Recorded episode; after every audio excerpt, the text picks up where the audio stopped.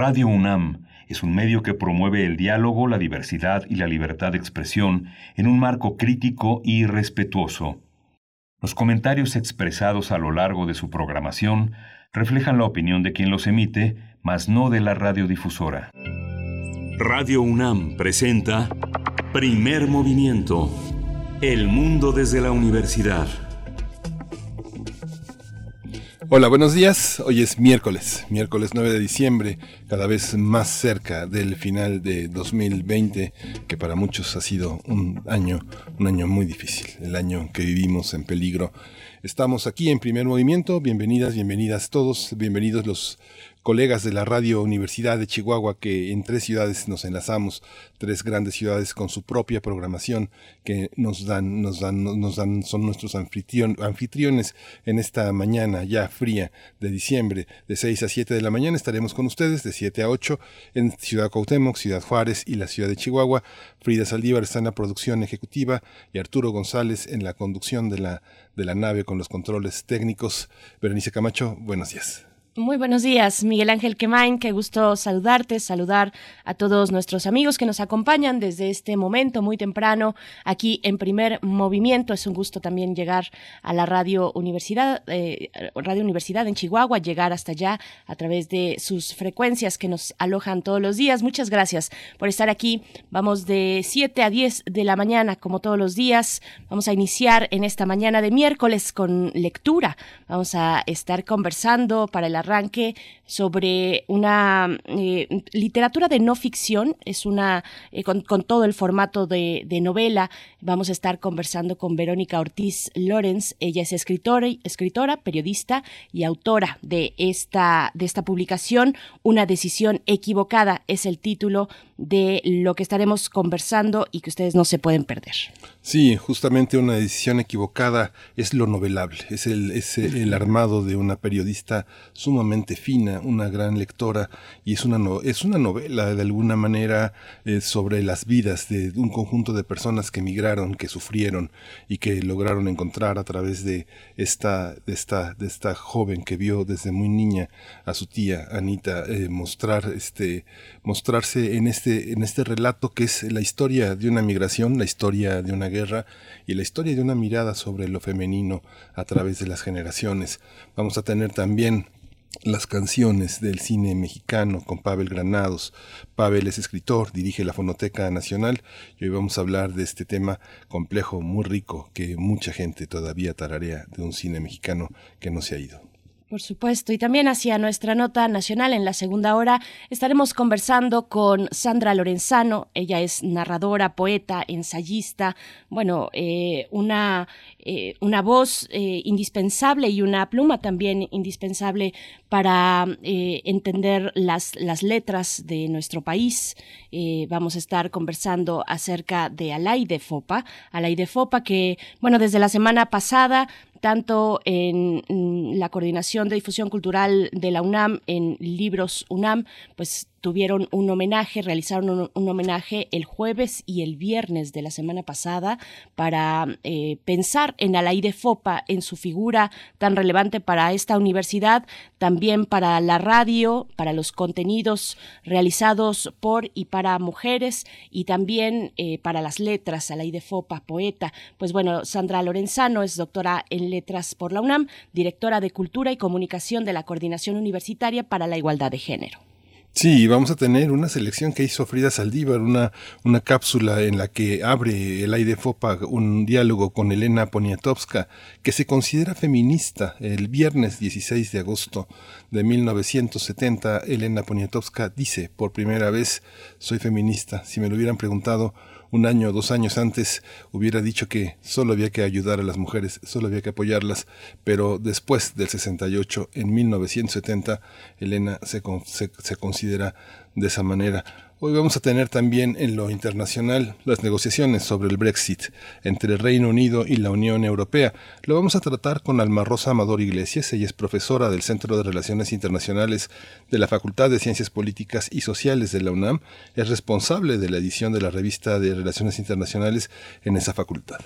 Por supuesto, y después llegará la poesía necesaria en la voz de Miguel Ángel Quemain. Para tener mm, inmediatamente después nuestra mesa del día, vamos a estar conversando acerca de otra publicación, mucha literatura, mucha lectura en esta mañana de miércoles, El presidente, las filias y las fobias que definirán el futuro del país. Vamos a conversar con sus autores, Leonardo, Leonardo Curcio, maestro en sociología política y doctor en geografía e historia con especialidad en historia contemporánea, y también con Aníbal Gutiérrez. Él es maestro en docencia económica, profesor de tiempo completo en la Facultad de Economía de esta universidad.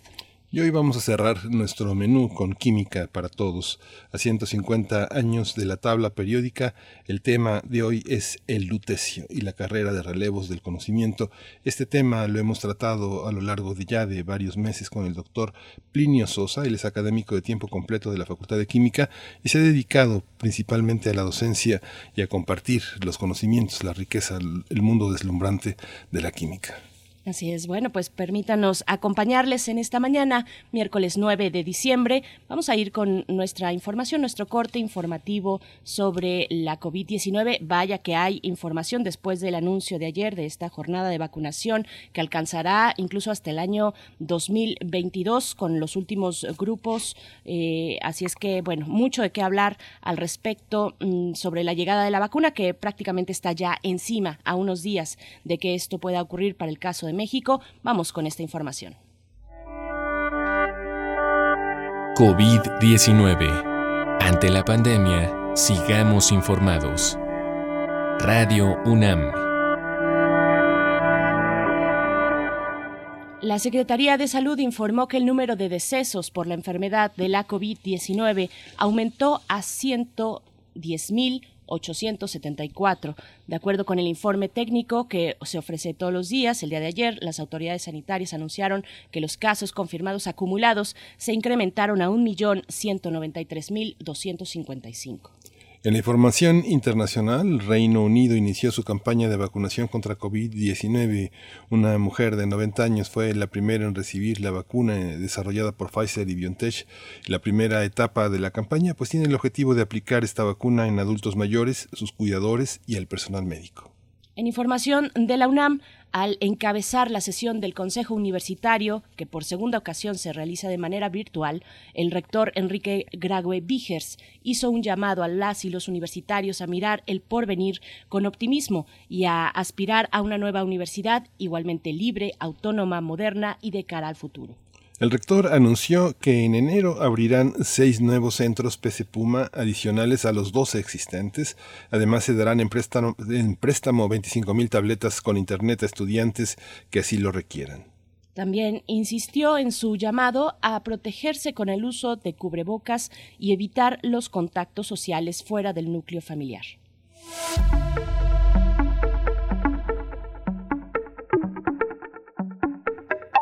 Y este miércoles continúa el foro, el foro que aprendimos del virus, estrategias de supervivencia cultural. La conversación de hoy se titula Acciones y reflexiones sobre vivencia de lo escénico y se van a presentar Shanti Vera, Boris Schoeman y Marcela Sánchez Motas bajo la conducción de Boe Sotelo, titular de danza. La, transmisión eh, será en vivo, perdón, estará disponible a partir de las 11 de la mañana, como ya es costumbre, en el canal de YouTube de la Cátedra Internacional Inés Amor en Gestión Cultural.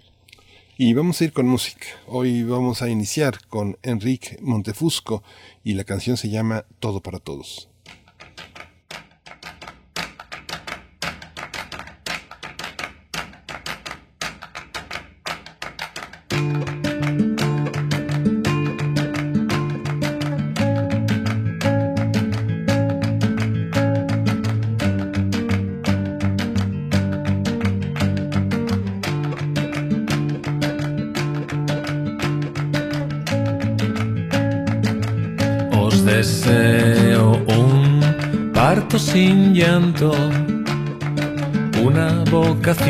inscrita en la frente, un aura brillante y un pelo muy suave, una hermana menos mona y un padre superable, un abuelo que haya hecho fortuna en Cuba, una casa en el campo que gire con el sol.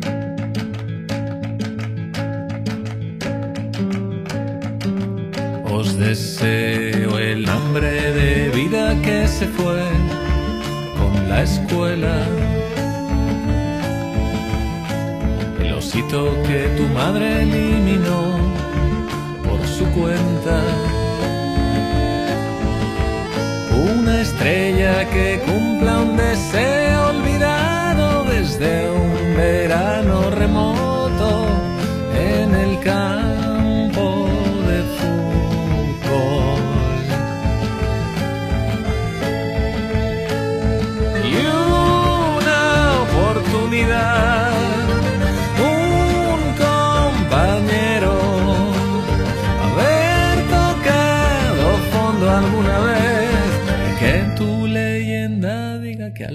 el vuelo.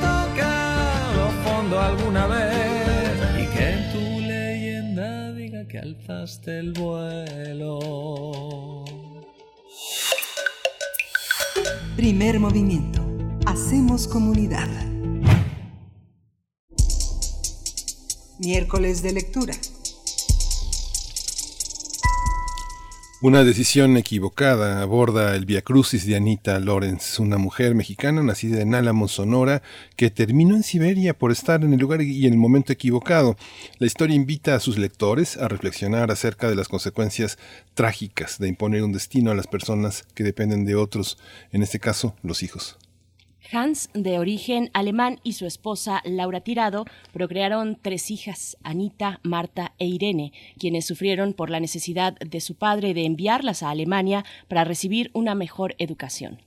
Anita optó por formarse como maestra, lo que originó la separación con sus hermanas. Ya en Alemania, la guerra tomó desprevenidas a las tres jóvenes mexicanas.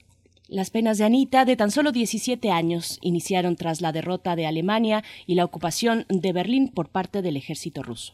Aunque la joven se propone encontrar a sus hermanas, es capturada por un soldado que haciéndose pasar por alemán la conduce a una trampa. El dominio de la policía secreta rusa que la culpa de ser espía nazi la condena a muerte y la acusa también de ser propagandista antisoviética. Eso le sucedió a la mexicana Anita, protagonista de una historia recreada por su sobrina, Verónica Ortiz Lorenz, quien tras una escrupulosa investigación periodística que incluye entrevistas, viajes y pesquisas documentales, sacó a la luz este relato. Sí, vamos a conversar hoy sobre esta novela, libro, le dice Verónica Ortiz. Hoy está ya nosotros, ya está con nosotros en, en, la línea. Verónica es escritora, es periodista, es autora de una decisión equivocada. Verónica, qué buena decisión escribir esta historia. Ay, Miguel Ángel, muchas gracias. Berenice, muy buenos días y a todo el equipo de Primer Movimiento. Frida, además, muchísimas gracias por tenerme con ustedes. Para mí es siempre una emoción especial estar en Radio UNAM porque estuve ahí 10 años. Gracias, Verónica. Querida Verónica Ortiz, enhorabuena por esta novela, libro, literatura de no ficción. Yo le decía, cuéntanos cómo, cómo pensar este, esta publicación, eh, cuál es eh, el, para ti como escritora, como periodista, pero también como parte de estas vivencias, heredera incluso de esta historia, eh, que, ¿cómo fue el tratamiento para pensarla? cuéntanos un poco de eso, Verónica, por favor. Sí, cómo no, Berenice. Mira, pues desde muy pequeña las historias eh, estaban en casa, o sea, se contaban eh, y luego no digas y cállate y cuidado y están oyendo los niños y, y era como estas verdades a medias y estas eh, charlas entre adultos a los que no había acceso porque eras, eras esta niña eh, curiosa que fui siempre, yo creo que por eso soy periodista, porque siempre estaba como tratando de escuchar más allá de lo que me permitían. Esa historia se siguió repitiendo a través de toda mi vida y en algún momento eh, empecé a sentir que pues era una responsabilidad mía, no sé bien por qué, pero, pero esa responsabilidad creció al grado de eh, empezar a tratar de que la historia o las pequeñas historias contadas por mi madre y por mi tía Anita no se quedaran en eso. Entonces empecé a preguntar más, empecé a investigar, empecé a leer una bola de libros sobre la historia de esa época de la Segunda Guerra Mundial, también sobre la Primera Guerra Mundial, que fue cuando llega mi abuelo como marinero. Entonces eran eh, barcos eh, veleros, porque no había otra cosa, que transportaban cosas entre Alemania y México, en este caso carbón, estalla la Primera Guerra Mundial y mi abuelo se tiene que quedar como muchos marineros de otras nacionalidades, en este caso en Guaymas, en Sonora, en toda esta, esta parte. Y se quedan a trabajar en, en los campos eh, que hay de, de, distintos también extranjeros eh, y enfrentan situaciones muy difíciles.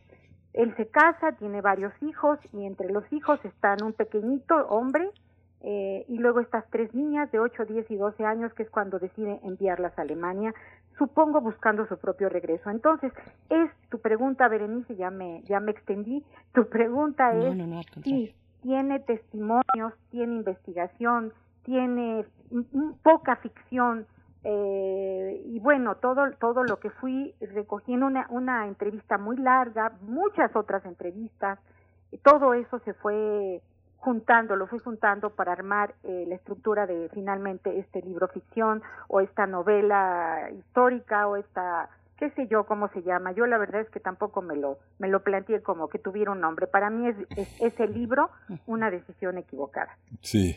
Fíjate Verónica que este nos, nos, hemos carteado mucho a lo largo de la de la, de la producción de esta de esta de esta novela y pienso que finalmente escribes un libro que se inscribe en la historia de la literatura mexicana con un capítulo que estaba vacío. Justamente Margot Glantz narra una historia del judaísmo en las genealogías.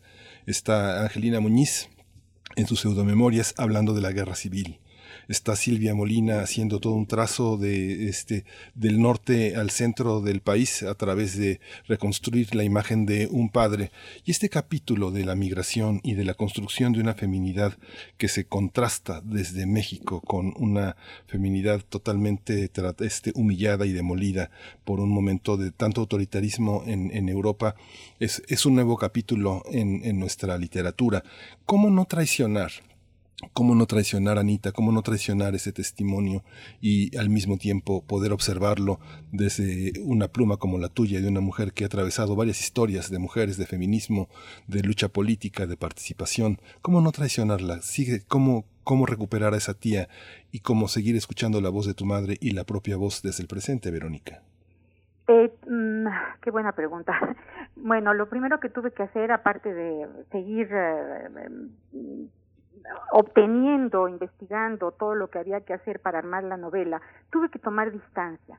No había momentos en que lloraba tanto que, que no, no podía seguir, entonces dije, no, así no voy a escribir nada. Entonces tuve que tomar distancia, tuve que tomar terapias distintas que me apoyaran para fortalecer esa parte y con esa distancia empezar a escribir. Em, dice Borges que la genealogía es la madre de la literatura y yo estoy de acuerdo, estamos escribiendo de alguna manera historias que, que nos sucedieron eh, y la literatura tiene mucho de eso, ¿no? De, de las historias de los propios autores y autoras.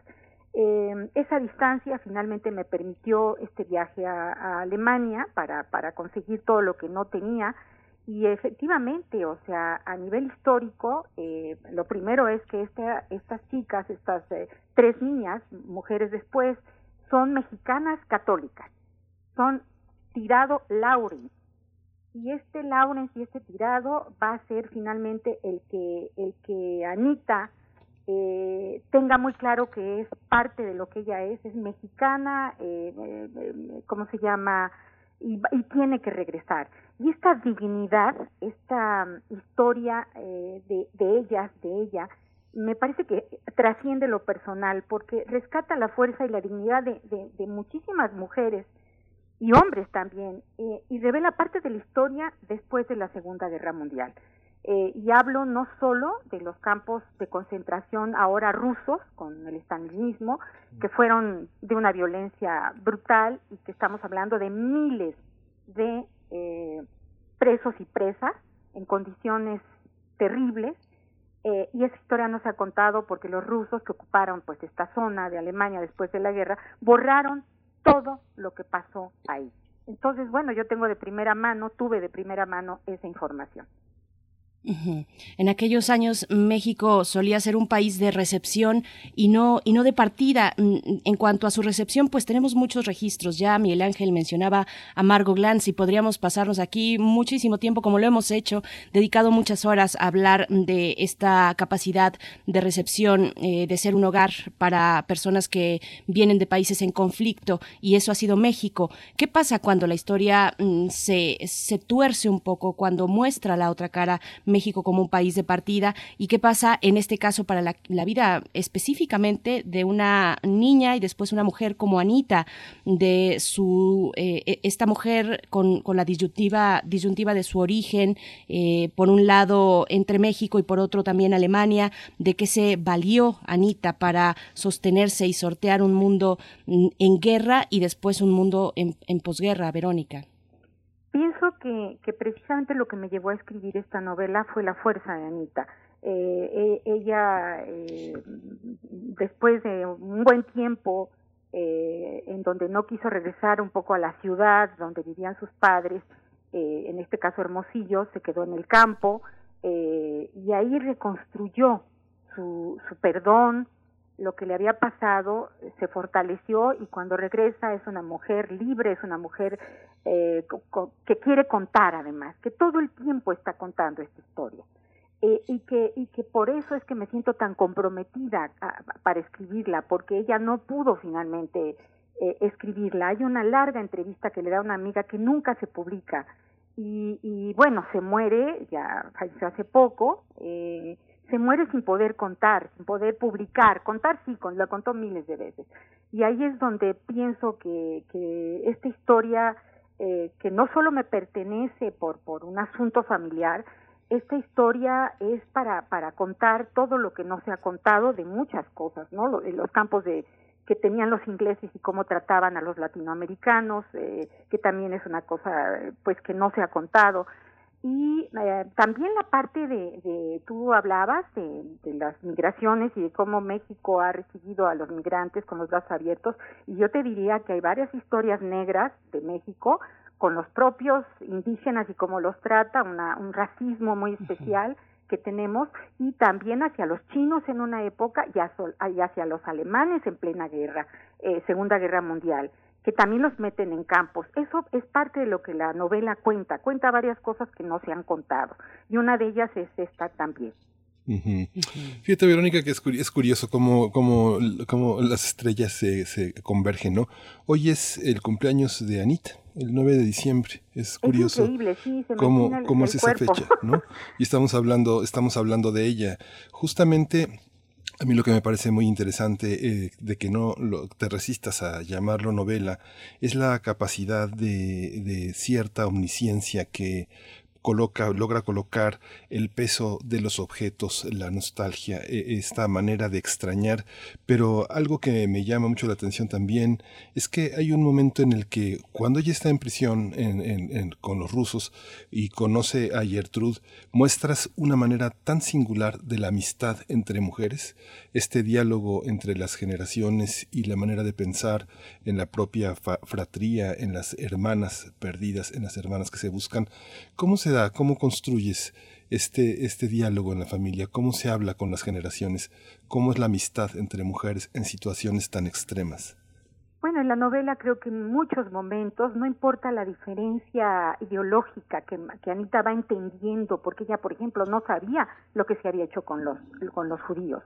Se va, va aprendiendo en la cárcel toda esta información, porque en Alemania en esa época no se hablaba de eso se hablaba de que Alemania era perfecta, de que los arios eran eh, los que iban a, conquistar el mundo, etcétera, pero pero no se sabía toda la verdad. Y Anita va entendiendo y comprendiendo a través de las de la de la cárcel y de las mujeres que con las que convive todo esto que ella no conocía.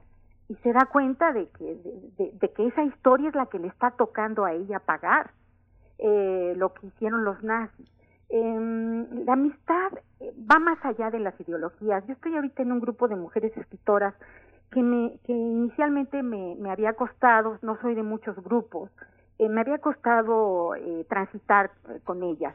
Eh, somos muy distintas y, y, tenemos además ideologías totalmente diferentes y las defendemos con vehemencia porque somos escritoras, porque, bueno, todas son mujeres académicas, preparadas, este, Sara Sefcovic, este, Ana Mari eh, eh, sí, este, que pues están de la universidad, eh, de la UNAM, en fin, este, son, son tantas. Bueno, lo que quiero decir es que no obstante nuestras diferencias, siempre nos une esa parte solidaria de mujeres, ¿no? De escritoras, sí, pero de mujeres. Y a mí me parece que esto es tal vez también lo que habría que rescatar de, de esta historia, la, la fraternidad a pesar de todo. Y la fraternidad y la amistad y el cariño y, y, la protección, a veces hasta con un suéter que es tuyo y que te quitas y es lo único que te tapa cuando hay una, una, cuando está bajo cero el clima en tu celda y, y se lo das a la otra porque sabes que lo necesita probablemente más que tú. Eso es lo que marca la, la diferencia eh, y, la, y la sustancia, diría yo, de esta novela, de este libro. Verónica, y bueno, una historia de mujeres que se marca en este libro, pero mujeres sujetas a la decisión de alguien más. Yo te pregunto por el patriarca, ¿qué decir de Hans o Juan? Eh, finalmente el título de la obra pues le interpela directamente. ¿Qué veía Hans en aquel momento que le llevó precisamente a tomar esta decisión? Yo creo que la novela explica mucho y lo intenté de verdad porque me costaba mucho trabajo. Yo, yo al abuelo no lo quería por precisamente esta decisión que nos va a marcar por generaciones. Me marca a mí y marcará a los hijos de nuestros hijos. O sea, es una decisión que va, que va a pesar en la familia mucho. Pero traté en la novela eh, de dar eh, elementos, información para comprender también esta decisión. Pensar que el abuelo llega a los 17 años eh, de una historia que él pensaba para él distinta. Él quería ser miembro de la Armada de, de ¿cómo se llama?, de, Alemania, defender a su patria. Eh, estaba siendo educado en esa, en esa medida y en esa forma, y de repente llega y se vuelve un eh, campesino en, en Sonora. eh, eso va a marcar muchas cosas, pero finalmente él sigue siendo el ario, el blanco, el alemán, y además en un en un machismo que perdón pero pues cuándo a qué hora se fue no no hemos logrado que los machismos eh, mundiales y el mexicano eh, se modifiquen no que los hombres tengan otra sensibilidad que, que, que dejen de, de luchar y de, y de representar eh, esta esta fuerza que no tienen casi la mayoría porque son seres humanos entonces, eh, me fue complicado, hablé con muchos parientes, mucha gente que lo conoció, para entender el perfil de este hombre, de este hombre que, que mandó estas tres niñas. Y me parece que además decisiones equivocadas hay muchas en el transcurso de la novela. Muchas decisiones que se toman que no se debieron tomar. La propia Anita toma algunas decisiones que no debió tomar, pero la vida es eso. La vida está llena de decisiones equivocadas que luego van a tener consecuencias. Es curioso como también eh, muestras un, aspecto que es muy difícil de mostrar, que es eh, justamente cómo se quiebran los lazos entre las familias eh, de origen y las que migran. Hay un momento en el que señalas cómo este, cómo este lazo roto, cómo esta imposibilidad en las comunicaciones hace que Anita no sea buscada por sus tías y sus amistades en Flatow y que pues por miedo no la buscaron, no acudieron a las autoridades rusas para averiguar si ella seguía con vida o había fallecido. Y bueno, todo este, todo este hecho que falta, es una comunicación muy precaria entre la familia Lorenz en México y sus familiares y amistades en Berlín permite también que esta historia se desarrolle de esa, de esa manera. ¿Cómo son, cómo son en esta búsqueda que hiciste de los lazos perdidos, de todo esto que queda en harapos eh, entre dos mares? ¿Cómo, ¿Cómo fue, cómo, qué te encontraste con los testimonios que contrastaban, que completaban, que correspondían también a las versiones que había dado Anita de su vida? Cuando encarcelan a Anita, se vuelve, hay un silencio alrededor de Anita. El los Laura inspirado en México y los eh, y la familia que les dicen tías que no son absolutamente ni nada de familiares de, de los Laura inspirado, de mi abuelo para nada, son simplemente amistades a donde llegan las niñas en flato. Eh, no van a volver a saber de Anita. Aunque cuando voy a Alemania me doy cuenta de que la, eh, uno de los campos de concentración, tal vez uno de los más cruentos, mm. eh, eh, ya operados por los rusos que ocupan, que ocupan al final de la guerra Alemania, em, está muy cerca de Flato, está muy cerca de Berlín, tan cerca como kilómetro, kilómetro y medio, o sea, se podía llegar caminando. ¿Por qué no preguntan? Tú acabas de decir algo, Miguel Ángel, que es el miedo. Los alemanes tenían un miedo espantoso y también, Anita, digo, ilógico. O sea, acababa una guerra en donde los culpables y los vencidos eran los alemanes. Entonces no había no había manera de decir eh, o de hablar o de o de estar y además pues la dan por muerta por años la dan por muerta. Por años Anita no estaba viva. Y es impresionante cómo, y es parte de la novela, que espero que cuando la lean lo descubran, cómo finalmente se, se conoce que ella, que ella sigue viva y que está encarcelada. Y qué es lo que va a pasar en México y con un grupo de gente eh, extraordinaria que empieza a buscarla, ¿no? Eh, tiene mucho que ver la embajada de México en, en la propia Rusia, eh, en fin, hay, va a haber eh, un movimiento de muchos años para tratar de ubicar a Anita y regresarla a México. Eh, uno desde afuera, mm, Verónica Ortiz, ah, alcanza a ver, por supuesto. Perdón, Berenice, una cosa importante. No, no, Tanto el abuelo, a la hora de morir, como la, como la propia familia, porque yo voy a verlos allá, la única que queda es una nieta, una nieta de estas tías, y la nieta, después de ir a Alemania a verla, se niega a verme y me avisa a través del hijo que va a quemar todo lo que tiene, que no me va a regresar nada, que no va a regresar las cartas ni las fotografías, la historia de mi familia, de mi mamá, de, mi, de mi tía Anita, de la otra tía Irene, va a romper todo. Las cartas entre ellos, entre mi abuelo y las famosas tías. Eso es un golpe para mí brutal. Entonces, pues con más ahínco me meto a investigar, a preguntar, a revisar, hasta que pues logro más o menos redondear lo que lo que lo que fue esa historia. Perdón, Berenice, quería decir, ay, mi abuelo también muere y quema todo. O sea, hay, esta idea de quemar el pasado es muy fuerte, por eso está aquí este libro, este libro que, que no permite quemar esas historias, al revés, que las hace presentes, que las hace vigentes en términos de que no podemos olvidar, porque no podemos olvidar, porque no podemos repetir ni el holocausto, ni, ni, ni, la, ni, la, violencia de los rusos y los polacos con sus violaciones tumultuarias a millones de mujeres.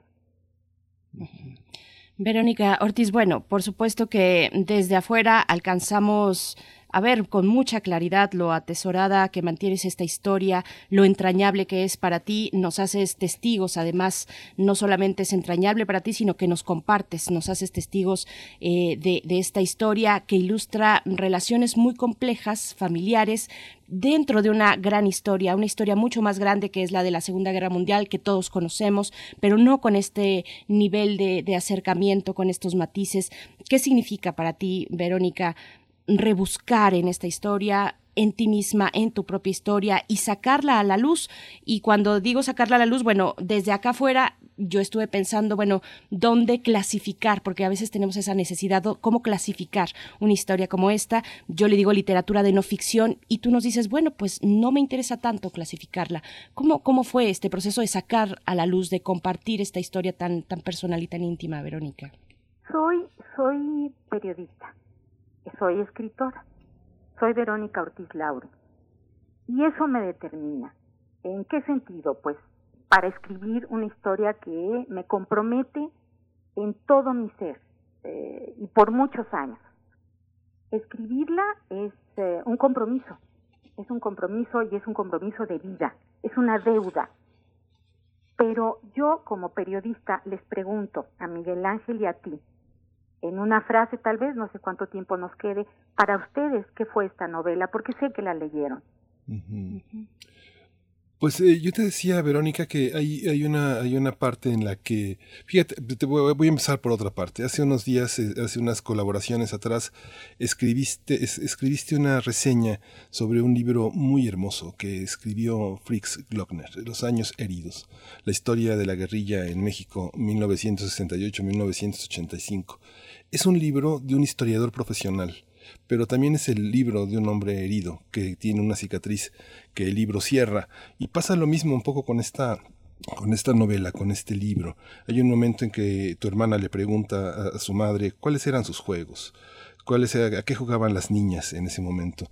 Y, y, tu madre les contaba que ella no recordaba nunca haberse sentido segura en la infancia. Es una novela sobre el desarraigo, es una novela sobre, eh, sobre qué significa ser mujer, hermanas, cómo, cómo se construye este diálogo entre, este, a, partir del sufrimiento, a partir de la admiración y a partir del goce. Yo creo que es una, es una visión que sí es periodística, pero al mismo tiempo Anita la vemos, no solo la escuchamos, sino que la vemos como si se tratara por momentos de una cámara que, cinematográficamente relata la vida de una mujer que está sufriendo pero al mismo tiempo está sintiendo, sin que traiciones desde ese lado de la tercera persona lo que estás viendo. Eso es muy, muy interesante en tu novela, es lo que yo te podría decir, Verónica, pero hay un, hay un trabajo que, que construye, que construye desde la imagen y que construye desde la palabra una existencia que, este, que vale la pena ser contada porque sí es un capítulo que hacía falta en la historia de nuestra literatura. ¿Tú lo ves así?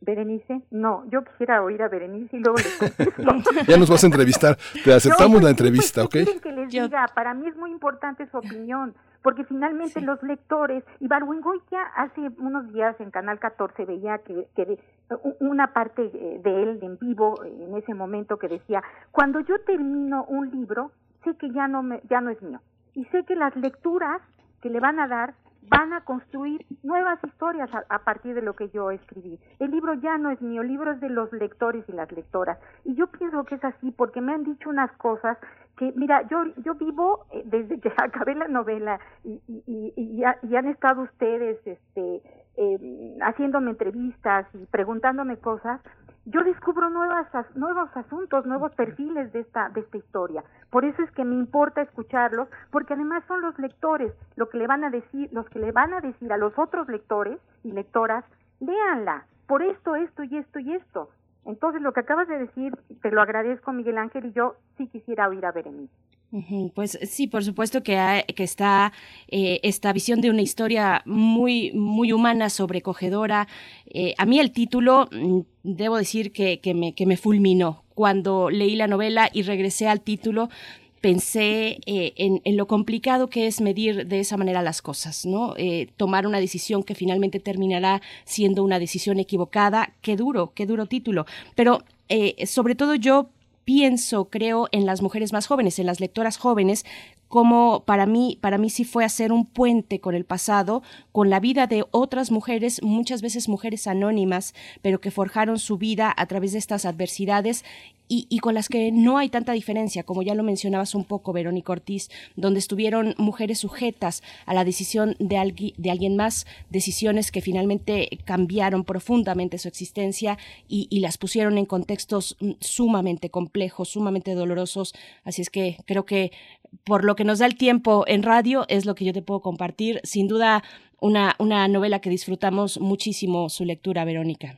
Berenice Miguel Ángel, muchísimas gracias. Quiero decir qué título se lo puso eh, Rosique, Anaya Rosique, Jesús Anaya Rosique, que es quien me ha acompañado, editor extraordinario, que es quien me ha acompañado en mis cuatro novelas y a quien le agradezco el que a la hora que yo estaba a punto de dejarla me decía no, adelante y adelante y adelante y así fue y aquí está y tengo mucho que agradecer a mucha gente que, que me ayudó en este proceso, sí doloroso, pero también de expiación. Eh, eh, caray, yo creo que, que finalmente eso es lo que lo, cuando uno escribe, ¿no? El entregarle a otros, en este caso, mi vida, parte de la vida de mis familiares y que y que nos deje algo, que nos deje el no olvidar y el hacerle eh, un homenaje a toda la gente que no tiene voz, que está en las cárceles y que no pudo contar sus historias. Así es y lo atesoramos mucho. Verónica Ortiz, lo sentimos a través de la, lectura de una decisión equivocada que, de la cual eres autora y que invitamos a toda nuestra audiencia a acercarse, a disfrutarla, así como nosotros lo hicimos. Verónica Ortiz Lorenz, escritora, periodista y autora de esta novela, yo le digo literatura de no ficción, insisto, porque es muy amplia, porque es muy generosa eh, la literatura de no ficción, creo que por, por ahí yo podría eh, clasificarla. Te agradecemos mucho, Verónica, como siempre, y nos escuchamos pronto contigo. Gracias, gracias a ustedes, Miguel Ángel Berenice. Es de editorial Lectorum y ya creo que se encuentra eh, casi en todas las librerías. Muchísimas gracias por esta hermosísima entrevista. Gracias a ti, Verónica. Te mandamos un abrazo. Pues vamos a hablar de otra, de otra mujer que escribe. Se acaban de editar en el Fondo de Cultura Económica todos los cuentos de, de Clarice Lispector. Mañana cumplirá 100 años. Mañana 100 años Clarice Lispector. En la traducción de Claudia Abramo están los cuentos nuevamente en México, esta colección que escribió, eh, que hizo su biógrafo, Benjamín Moser, un hombre extraordinario, una biografía extraordinaria. Y ahora en la bella voz de Margarita Castillo vamos a escuchar un fragmento de la obra de Clarice Lispector.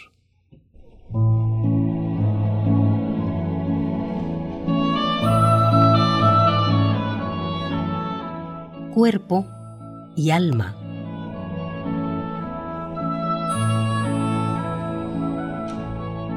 En Italia el miracolo es de pesca nocturna. Quien lo pesca desembarca antes de que salga el sol. Milagre es una lágrima en la hoja. Tiembla, se desliza, cae. He ahí millares de milágrimas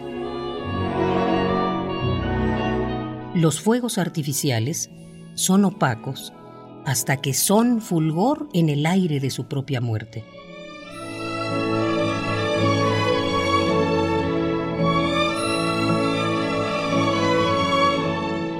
Le Miracle es un octágono de cristal que se puede hacer girar lentamente en la palma de la mano, hasta que de repente una entiende que en la propia mano abierta no hay un octágono, sino un milagro.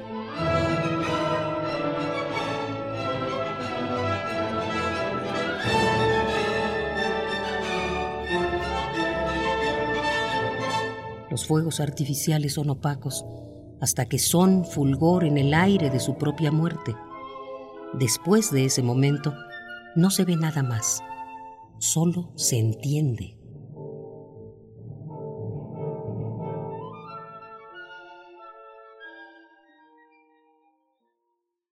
Cuerpo y Alma, Clarice Lispector, de su libro Para no olvidar. Primer movimiento. Hacemos comunidad.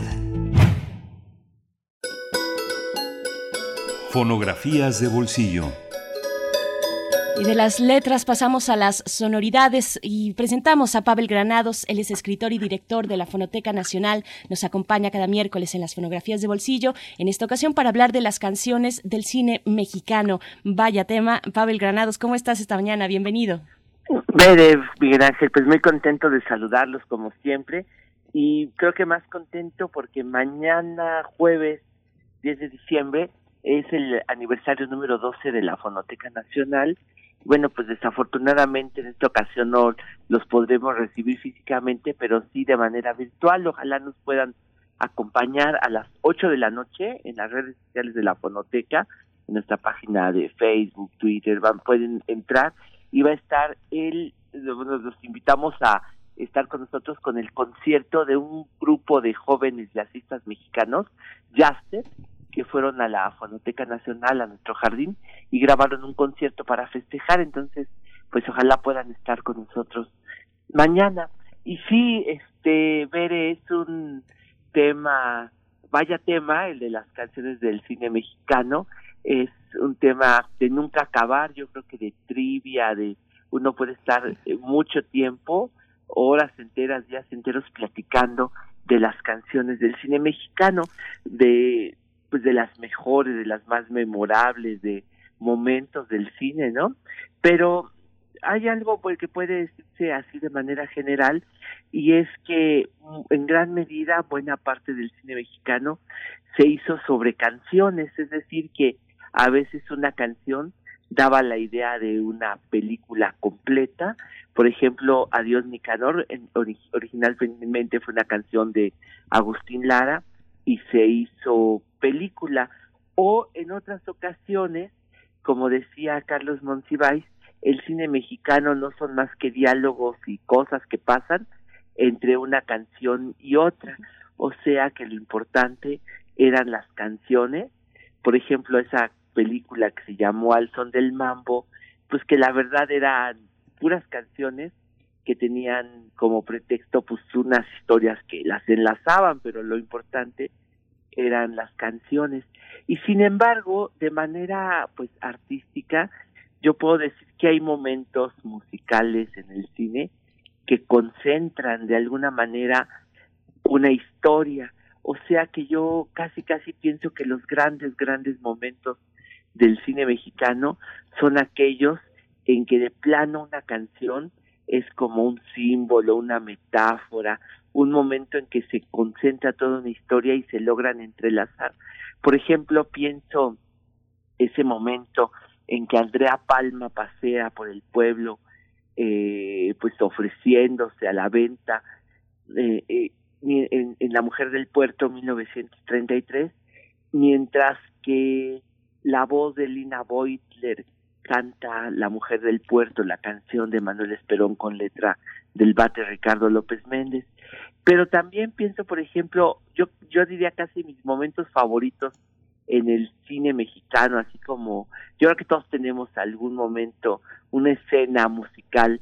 Para mí es la canción Distinto Amanecer interpretada por Ana María González en la película La Mujer, la, en la película Distinto Amanecer que de Julio Bracho, que también también sale Andrea Palma, que es una es un eh, antiguo compañero de la escuela que se encuentra Andrea Palma, la va a visitar a su casa, es Pedro Armendaris, que viene a hacer una un movimiento un levantamiento, organizar un levantamiento contra un gobernador y viene aquí a México a hacer los nexos eh, necesarios.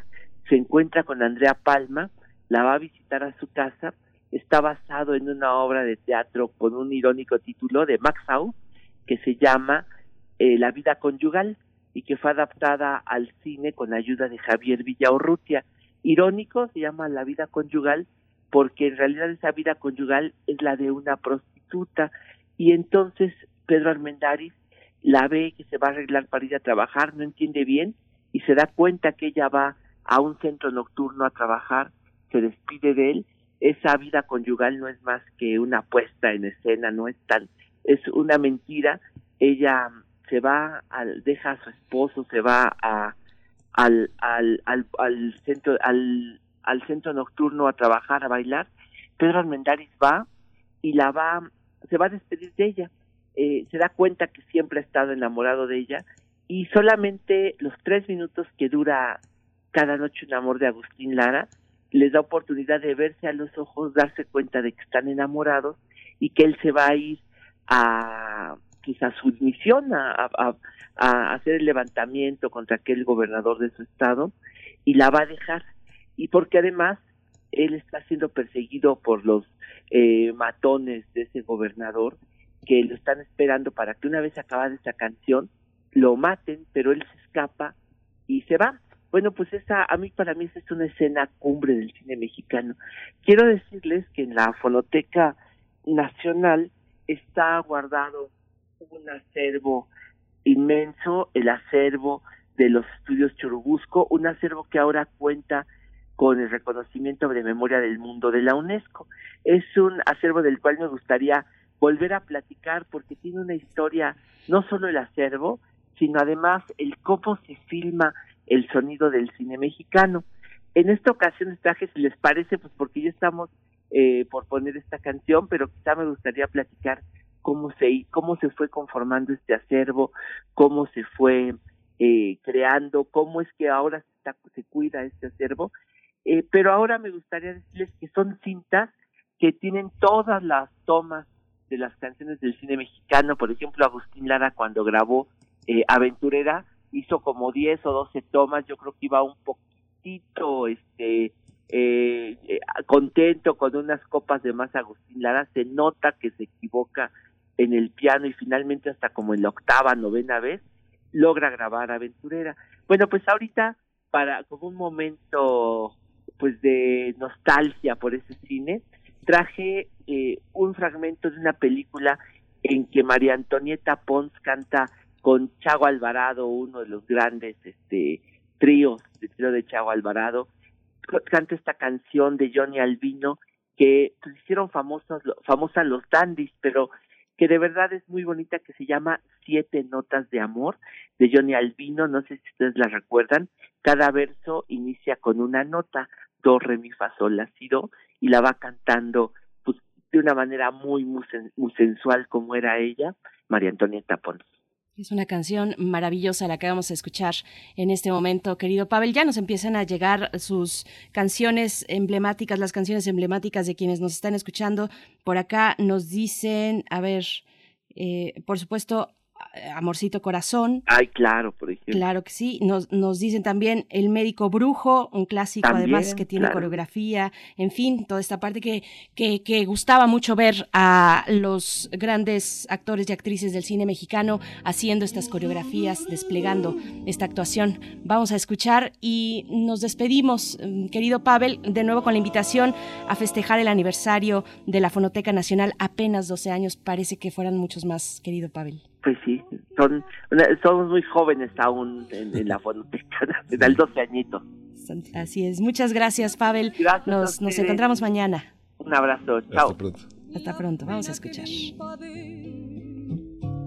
Sol se ha de convertir. Fatalidad ya no existe. Mi recuerdo será resplandor en mis noches, doquiera que tú vas. La escala musical siempre te ha de cantar. Todas las cosas bellas que a ti te han de gustar. Doquiera que tú vayas,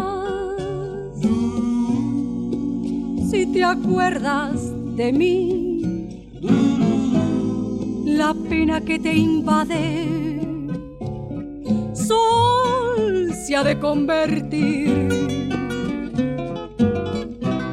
Fatalidad ya no existe, mi recuerdo será resplandor en mis Despedimos a la Radio Universidad de Chihuahua. Nos escuchamos mañana de 6 a 7 en el horario de estas tres grandes ciudades, Cuauhtémoc, Juárez y Chihuahua. Nos escuchamos de 7 a 8 en el horario de la Ciudad de México. Quédese aquí, quédese con nosotros aquí en Radio UNAM. Todas las cosas bellas que a ti te han de gustar. No quiera que tú vayas. Si te acuerdas de mí, la pena que me invade, sol se ha de convertir.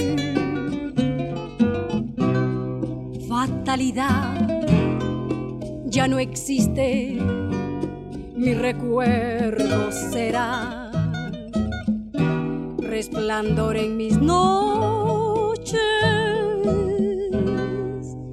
No quiera que tú vayas. No quiera que tú vayas.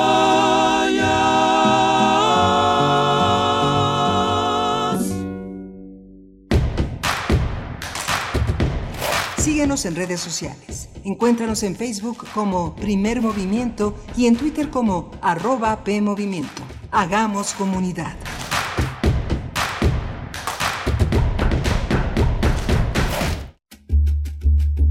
Una voz que ha hablado por quienes fueron silenciadas. que ha hecho eco a la injusticia. Una voz así nunca podrá ser callada. Académica, escritora, activista, intelectual, feminista. A 40 años de su secuestro y desaparición forzada, Radio UNAM recuerda la labor social y literaria de Alaí de Fopa en la miniserie Alaí de Fopa, un fénix de palabras y tiempo. Tres jóvenes indígenas campesinas en la lucha del pueblo de Guatemala. Lunes 7, martes 8 y miércoles 9 de diciembre a las 17 horas. Retransmisión los sábados 12, 19 y 26 de diciembre a las 14 horas por el 96.1 de FM y el 860 de AM. Aunque se entierre la verdad, esta vuelve a florecer. Radio UNAM. Experiencia sonora.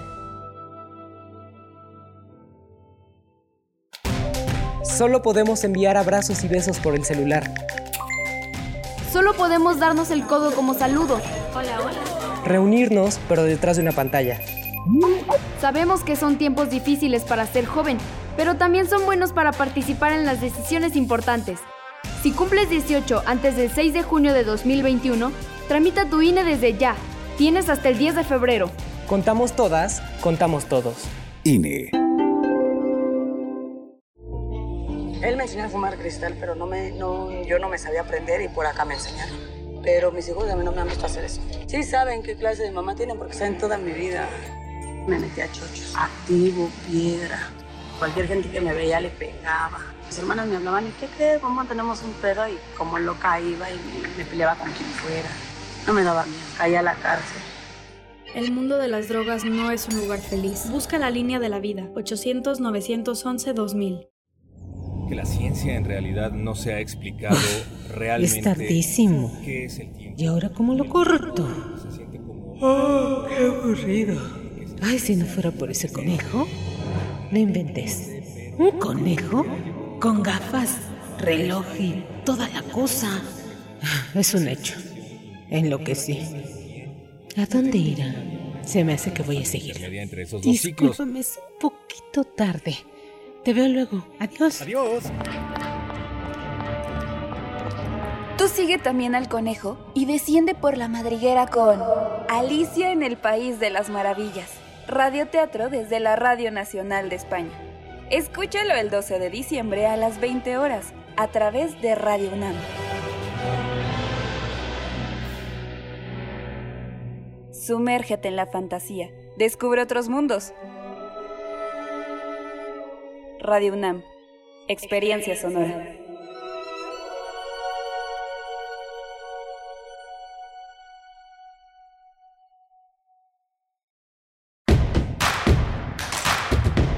Queremos escucharte. Llámanos al 55 36 43 39 y al 55 36 89 89. Primer movimiento. Hacemos comunidad.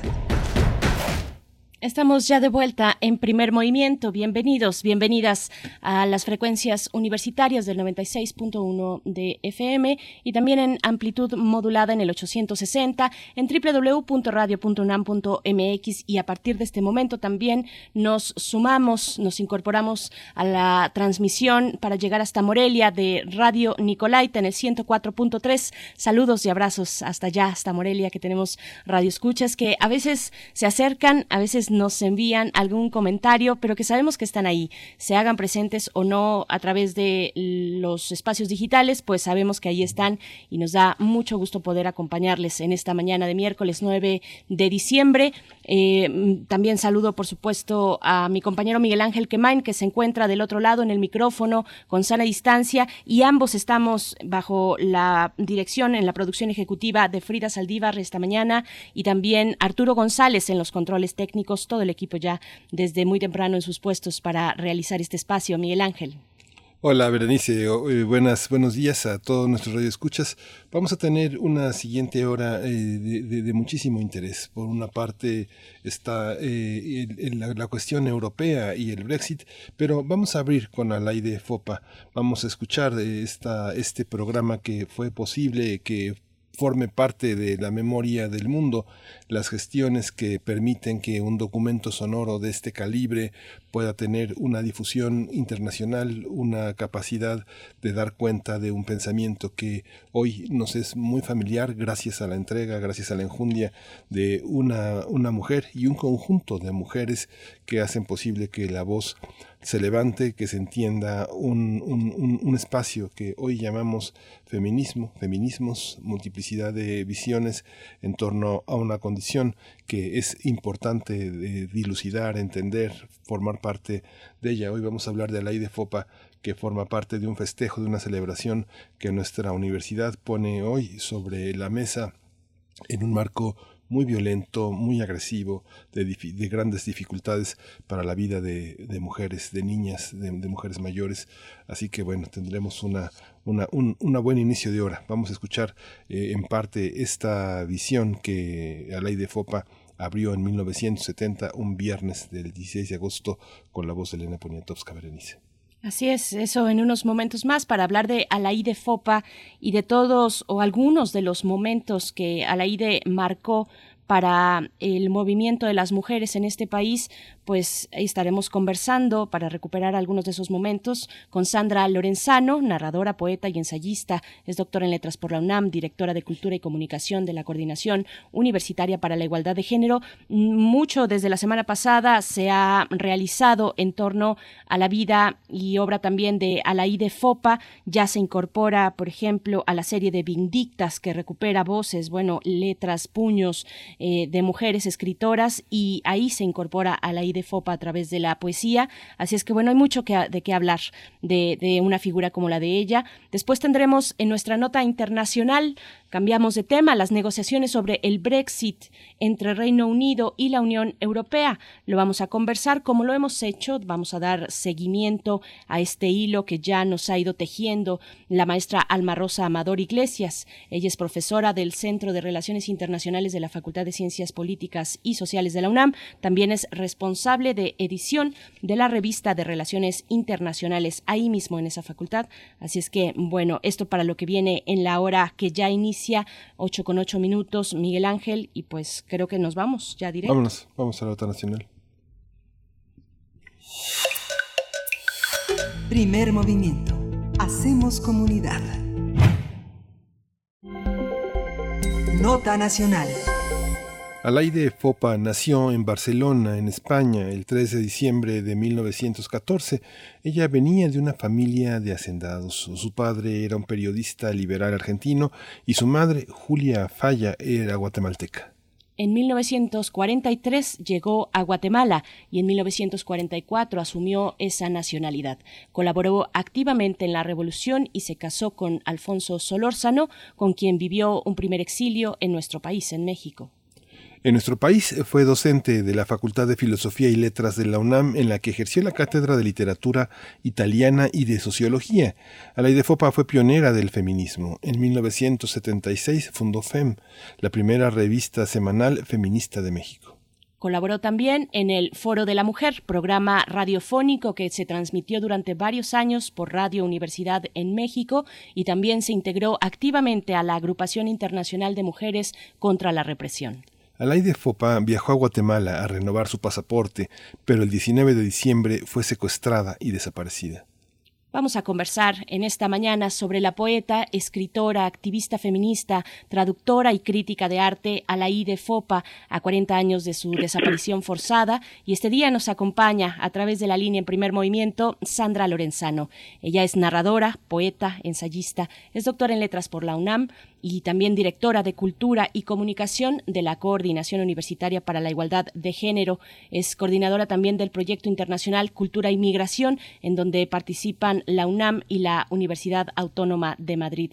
Sandra Lorenzado, Lorenzano, bienvenida una vez más aquí a este espacio. Qué gusto poder conversar contigo esta mañana. ¿Cómo te encuentras?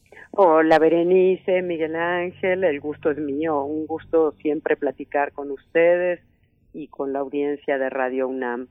Pues estamos en esta conmemoración de Alaide Fopa a 40 años de su desaparición, de su secuestro, de su asesinato y poniendo otra vez en la escena literaria, en la escena intelectual, en la escena cultural, el legado de esta mujer excepcional Alaide Fopa, como ustedes lo decían ahora, eh, fue poeta, fue profesora de la UNAM, fue una intelectual y una crítica de arte muy respetada y muy considerada durante su vida, tanto en Guatemala como en México. Eh, había nacido en Barcelona, eh, hija de padre argentino, y de madre guatemalteca, se formó en Europa, era una mujer muy culta, eh, que amaba la literatura, amaba el arte, y siendo muy joven, eh, regresó, y lo pongo entre comillas, a Guatemala, un país que estaba en su sangre, pero que prácticamente no conocía. Y al llegar a Guatemala le tocó la Revolución Social de 1944 y ahí descubrió Guatemala y descubrió América Latina, descubrió las terribles desigualdades de nuestros países, descubrió las injusticias lacerantes de Guatemala con una población indígena mantenida en la miseria, en la ignorancia y una élite conservadora eh, muy excluyente y vio en este movimiento social la oportunidad de poder aportar algo a ese país al que ella a través de su madre y la familia materna tanto amaba. Había vivido eh, la guerra en Europa, pero al ser su padre diplomático, ella siempre contaba, y, y se puede leer en sus textos autobiográficos, que el padre le decía no te metas, tú no te puedes meter, no te metas, y en Guatemala sintió que por primera vez podía realmente participar en un movimiento político y social y defender aquello que iba descubriendo que era su propia posición en la vida y su propia ideología, una posición vinculada a los sectores más vulnerables, más desprotegidos, más oprimidos a lo largo de la historia.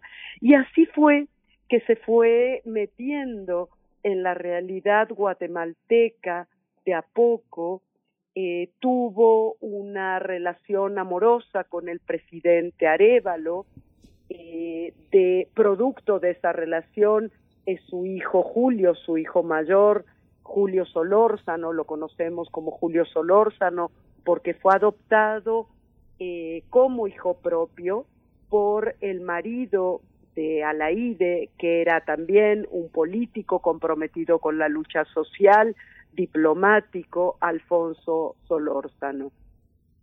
Cuando fue en 1954 el golpe de Estado tan brutal como todos los que conocemos en nuestro continente eh, contra el presidente Arbenz, como ustedes recuerdan seguramente, muchos guatemaltecos se exiliaron en México, muchos intelectuales, la élite de la cultura guatemalteca, y pienso en Luis Cardosa y Aragón, en Tito Monterroso, y entre estos exiliados llegó la familia Solórzano Fope, Fopa. Eh, eran muy jóvenes en ese momento todavía Alfonso y Alaide e hicieron de México su hogar.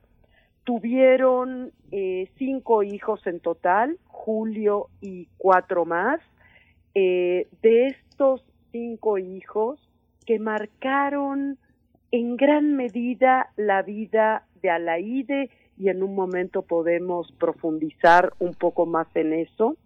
Eh, de estos cinco hijos, tres entraron a la guerrilla guatemalteca eh, porque era una casa, se formaron en una casa muy culta, muy sofisticada, donde los diálogos culturales, literarios, se mezclaban con los diálogos políticos, con la preocupación por eh, la violación a los derechos humanos en Guatemala, eh, con las historias de los guatemaltecos eh, exiliados y cuando empezaron a llegar otros exilios de Centro y Sudamérica, también llegaban a esa casa que todo el mundo que conoció a la IDE considera una casa que era un símbolo de la resistencia y del compromiso político en la calle de Hortensias, en la colonia Florida, en la Ciudad de México. Y eh, tres de sus hijos, decía, habiendo crecido en este ambiente, eligieron el camino de la lucha armada en Guatemala. Dos de ellos eh, fueron asesinados por el ejército guatemalteco. Así que Alaide combinaba su trabajo intelectual, docente, con su trabajo político. Al mismo tiempo fue descubriendo la importancia del pensamiento feminista, desde su ser mujer, pero también desde ver la terrible opresión que dentro también de los pueblos oprimidos y que atravesaba todas las clases sociales, sufrían las mujeres. Fue una de las fundadoras del movimiento feminista en México, eh, inauguró la primera cátedra sobre estudios de la mujer en la UNAM y por lo tanto en el país. Eh, fundó la revista FEM con otras feministas tan prestigiosas hoy como Elena Poniatowska o las jóvenes Marta Lamas, em, Esperanza Brito de Martí y tantas otras. Tanto la Cátedra sobre Estudios de la Mujer como la revista FEM, como el también fundado por ella programa de Radio UNAM que ustedes mencionaran hace un momento, Foro de la Mujer, fueron iniciativas que funcionaron como punta de lanza en nuestra universidad, en nuestro país y en el continente todo. Realmente el trabajo desde el feminismo de esta mujer fue eh, simbólicamente fundamental para la lucha de las mujeres. Una lucha que aún hoy tiene una importancia eh, que es un eje de trabajo tanto en la universidad como en los movimientos sociales. Aunque hemos ganado mucho en visibilidad y en derechos, sabemos que hay muchísimo por hacer y hoy son las mujeres jóvenes las herederas de ese trabajo de Alaide y el grupo que trabajaba con ella. Eh, me parece que este es el legado en términos culturales, eh, sociales y políticos más importante. Pero hay algo que quisiera destacar y ustedes me dirán si me detengo un momento antes de seguir, que es también el legado literario y poético. Alaí de Fopa fue una poeta de un grado de eh, sensibilidad, profundidad, realmente eh, deslumbrante. Por eso es tan importante que a 40 años de su terrible desaparición, 40 años que se cumplen el 19 de diciembre, sabiendo que su nombre engrosa también las listas de millones de desaparecidos en nuestro continente, miles y miles y miles de cuerpos que no han sido encontrados hasta el día de hoy por sus seres queridos. Sabemos que también su herencia está en sus libros, en su obra poética, en su obra como crítica de arte, en su obra ensayística y periodística. Pero vuelvo a la poesía y si me lo permiten, Berenice Miguel Ángel, quisiera leer uno de, sus poemas que a mí más me, me impacta porque parece un poema premonitorio. El poema dice así, con los ojos de la despedida os vi aquel día cosas de nuestra vida. Con los ojos de la despedida la vida parecía una cosa perdida. La casa estaba vacía en la hora de la despedida y sin embargo quedaban las cosas de nuestra vida.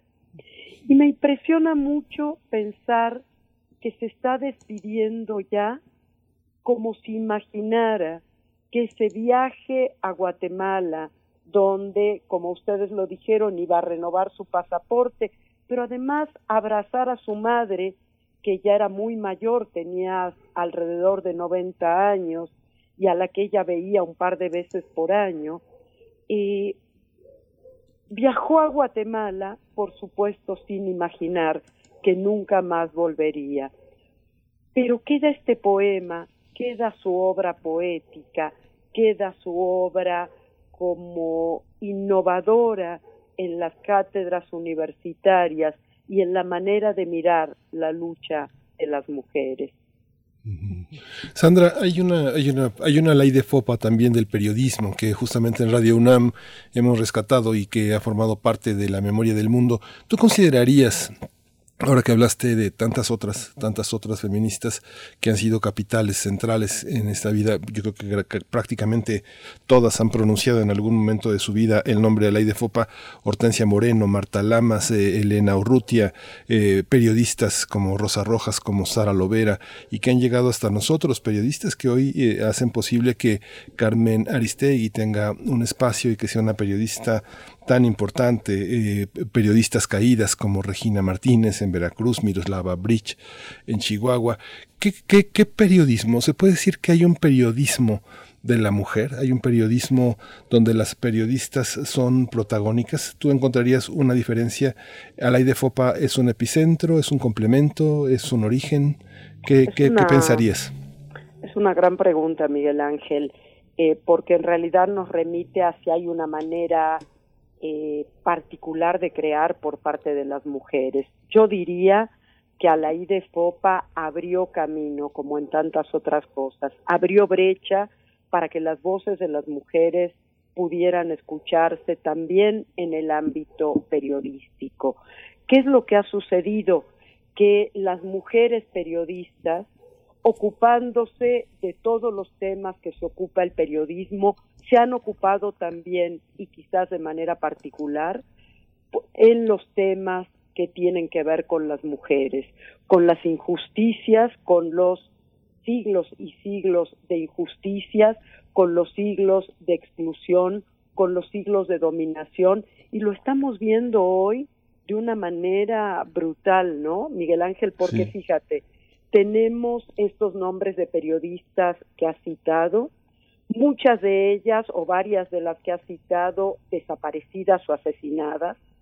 Hay una, sabemos que nuestro país es uno de los países más violentos del mundo en contra de los periodistas críticos y sin embargo las periodistas, aunque también los hombres, por supuesto, siguen hablando, siguen diciendo, ese es un camino que abrió a la IDEFOPA y poniendo el acento en cuestiones muy eh, particulares de la violencia de género. Este terrible año de pandemia, eh, Miguel Ángel Berenice, ha sido también, está siendo también un terrible año de violencia en contra de las mujeres.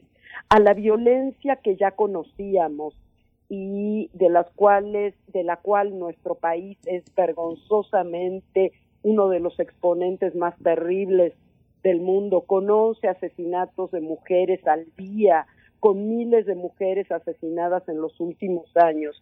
Hemos tenido que sumar este año eh, cómo se ha desatado la violencia doméstica, la violencia intrafamiliar, la obligación de estar dentro de casa para protegernos del COVID-19 ha llevado a que este lugar, que debería ser el lugar más seguro para las mujeres, las niñas y los niños, que es el hogar, se haya transformado cada vez más en un infierno. Entonces, sin duda, eh, las periodistas mujeres, y en este momento pienso también en las más jóvenes que están haciendo un trabajo alucinante, pienso por ejemplo en periodistas de a pie, en Daniela Rea, en Paula Mónaco, eh, en tantas mujeres que están trabajando, Daniela Pastrana, en fin, los números son eh, impresionantes. ¿Cómo estas mujeres han salido a poner el dedo en la llaga de la violencia de género. Y sin duda, Miguel Ángel, para responder a tu pregunta, todo esto fue inaugurado, esa puerta fue abierta por Alaide Fopa. Alaide Fopa y todo el grupo que trabajó con ella a partir de FEM y del cual todas las mujeres que hemos escrito después, desde ellas hasta las más jóvenes, somos herederas sin duda. Y sabes que uno, o saben que uno de los compromisos más fuertes del feminismo, y no debemos olvidarlo, es el compromiso de la memoria, de recordar a nuestras ancestras, de recordar ese legado que hoy nos permite hacer lo que hacemos. Entonces, eh, recordar a la IDE a 40 años de su desaparición, el 3 de diciembre además fue el día de su nacimiento, el día de su cumpleaños, eh, nació en 1914, nos permite volver a vincularnos con aquellas que abrieron los caminos que hoy podemos seguir caminando, podemos seguir, como lo diría Borges, fatigando, más allá de que los peligros sigan siendo tan terribles. Sandra Lorenzano también en esta mm, eh, en este esfuerzo mm, de recuperar a las ancestras de tender puentes con ese pasado directo bueno se encuentra la colección Vindictas que creo que eh, ha realizado una labor fundamental central precisamente en esa tarea de conectarnos. Pienso en las fotoperiodistas las muy muy jóvenes que apenas rebasan los 20 años que, que retratan desde su lente una realidad que no pasa de largo sobre las violencias machistas, sino que escarban ahí, ahí se detienen y es una diferencia fundamental con otro tipo de, fotoperiodismo, eh, el que teníamos antes, que ahora se nutre de esta manera con las nuevas periodistas. Eh, y, y te pregunto, regresando a las letras, a la poesía, a la literatura, ¿qué preocupaciones o qué ocupaciones rondaron la escritura de Alaide? Antes se desdeñaban los, lo que se consideraban los temas de la mujer, de lo doméstico, tal vez de lo íntimo, de lo cotidiano. No es que Alaide solamente se centrara en ello, pero hay una buena parte. Eh, hoy el feminismo nos dice lo personal es político. Es una consigna que me parece muy atinada para justo para traer al centro del movimiento político como, como lo es el feminismo, aquello que, que nos delegaron, lo doméstico, lo, lo privado, Pienso en los poemas de Alaide que abordan, por ejemplo, la maternidad desde un lugar muy distinto al, al, aquel lugar pues endulcorado, deslactosado que, que, se nos legó desde la visión hegemónica. ¿Qué decir de, de estos temas que rondan la escritura de Alaide, eh, Sandra?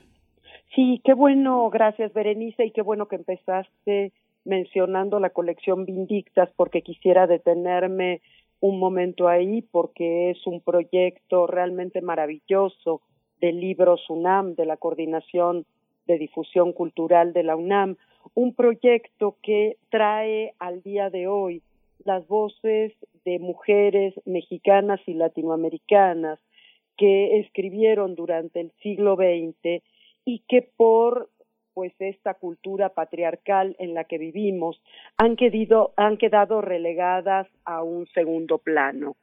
Eh, se inaugura con eh, Alaí de Fopa la colección Vindictas Poesía en un material de lectura que acaba de ser publicado y al que todos ustedes que nos están escuchando pueden tener acceso eh, a través de la página web del libro Sunam. Eh, se hace una antología de la mejor poesía de Alaí de Fopa. Y ahí voy a responder lo que, lo que comentabas. Eh, presentamos esta antología realizada por una muy joven y excepcional poeta mexicana, que también es miembro de la UNAM, que es Elisa Díaz Castelo. Elisa, Elisa Díaz Castelo, que ganó el premio de poesía Aguascalientes en 2019, descubrió a través de este trabajo la poesía de Alaide Fopa y hace la selección para este material de lectura. Alaide Fopa, que era una mujer que vivía mirando eh, lo que sucedía a su alrededor, el arte, la cultura, las luchas políticas, las luchas feministas, guardó para sí eh, para su propio interior la expresión poética, la escritura de poesía. Eso tú lo decías muy bien ahora, Berenice. El feminismo nos enseñó que lo personal es político, que las transformaciones que hacemos en nuestra vida íntima son también transformaciones políticas. Y desde este lugar, ella es una poesía sumamente sensible, intimista, una poesía que le permitió ser justamente ese punto de encuentro entre lo social, comunitario y político y su propia intimidad, la intimidad de una mujer desgarrada también por, eh, por encontrar los espacios entre lo que ella quería tener en el centro de su universo, que era su hogar y sus hijos, eh, y al mismo tiempo poder tener en el centro de su universo su vida laboral, su vida de intelectual, su vida de activista feminista. Una tensión que yo creo que todas las mujeres que nos están escuchando conocen muy bien y quizás valdría la pena leer alguno de sus poemas, ya que hablaste eh, de, de, la relación con la maternidad.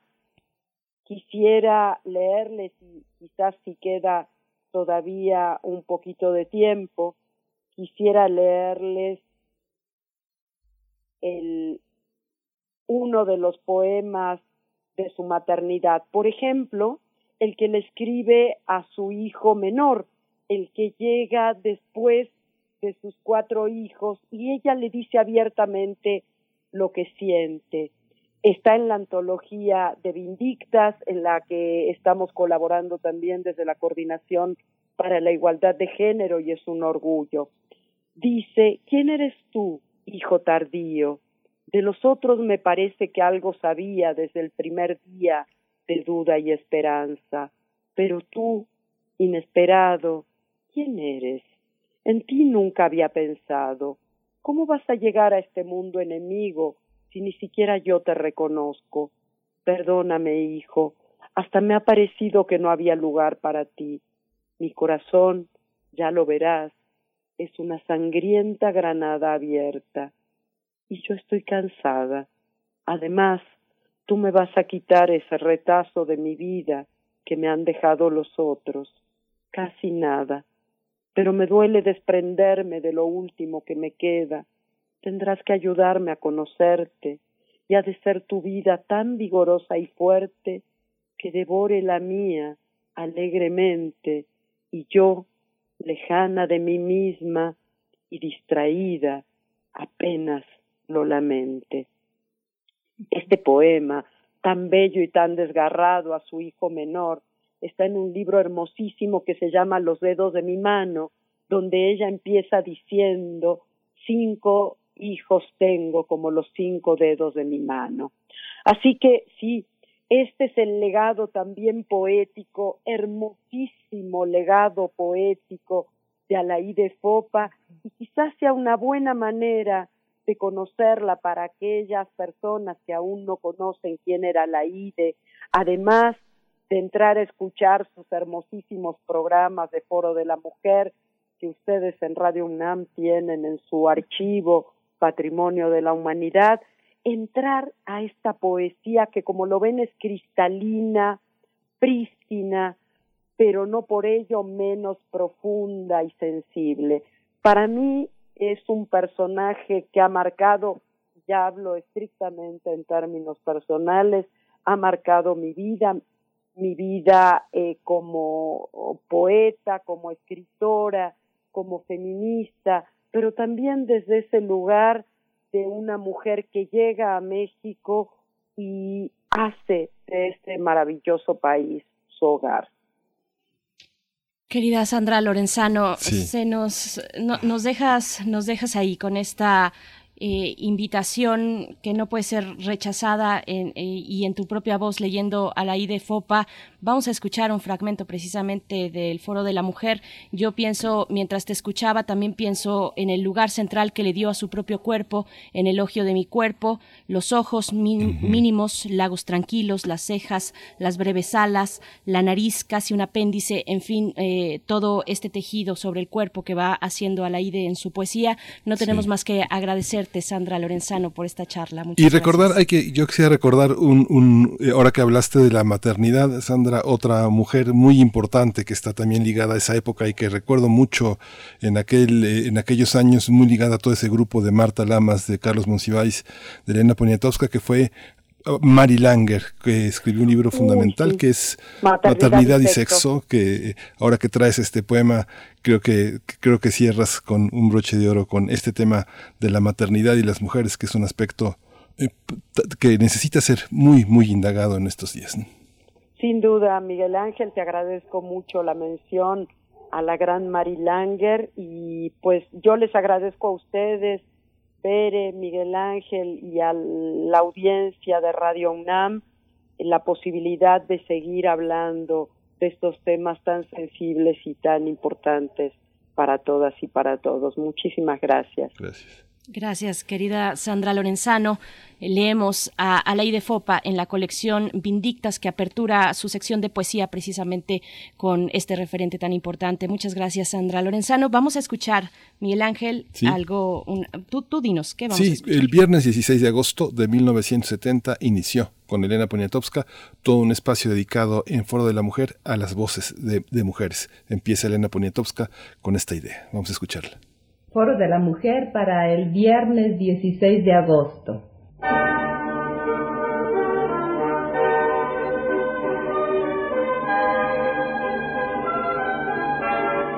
Foro de la Mujer con Alaide Fofa.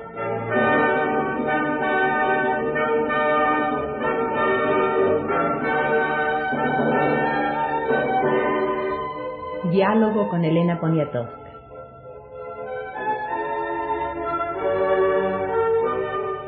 Iniciamos hoy con la presencia de Elena Poniatowska en Radio Universidad, una serie de encuentros con mujeres mexicanas que en forma más o menos directa están interesadas en la emancipación de la mujer y que demuestran con su vida misma haber superado los obstáculos inherentes a su condición femenina.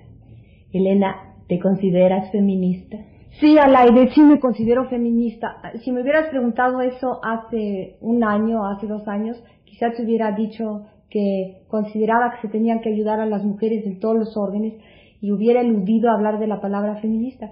Pero yo creo que sí me considero feminista porque veo que las mujeres tienen pocas oportunidades, que les ayudan poco y que para sobresalir es una lucha en la que uno deja a veces hasta el pellejo. Y no sobresalir en el sentido de sobresalir a la vida pública o exhibirse, sino sobresalir en el sentido de realización, de satisfacción, de logro y de tener una vida rica que enriquece además la vida de las gentes que están junto a ti. Eh, ¿Cuál crees que es el mayor problema de la mujer mexicana? Bueno, yo creo que uno de los mayores problemas de la mujer mexicana es que desde pequeña le enseñan que es este mujer, es decir, que la condicionan. Desde pequeña tú eres la niña, entonces tú, si es una niña muy pobre, pues va a ser la nanita, la cuidadora, la mamacita de sus hermanitos. Si es una niña riquita, le harán agujeritos en los oídos, le pondrán unos aretitos, la vestirán de azul o de rosa. Es una muñequita. Y la preparan para el matrimonio. Y la preparan como este, se dice. para el matrimonio. No es implícito, pues, que una mujer que ha logrado una posición en, en la vida pública, en, en, la política o en otros campos, sea solidaria con las mujeres, y eso sí es lamentable.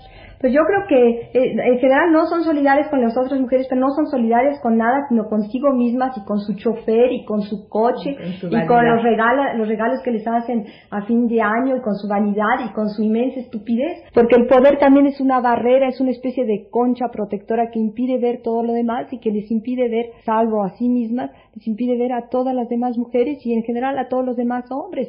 Lamentablemente tenemos que cerrar este diálogo que podría no tener fin porque el argumento está lleno de aspectos inexplorados o explorados pero que dejan mucho que decir. Espero en otra ocasión podamos reanudar la conversación. Muchas gracias, Elena. Muchas gracias al aire.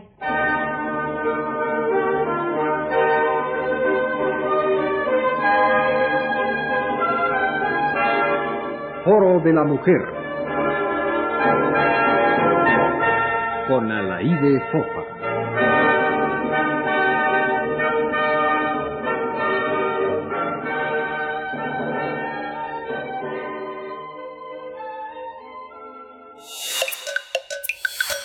Primer movimiento. Hacemos comunidad. Nota Internacional. A tres semanas, a tres semanas de que la fecha límite para la separación definitiva del Reino Unido de la Unión Europea, aún no hay acuerdo del Brexit en las negociaciones entre el primer ministro Boris Johnson y el bloque de países europeos.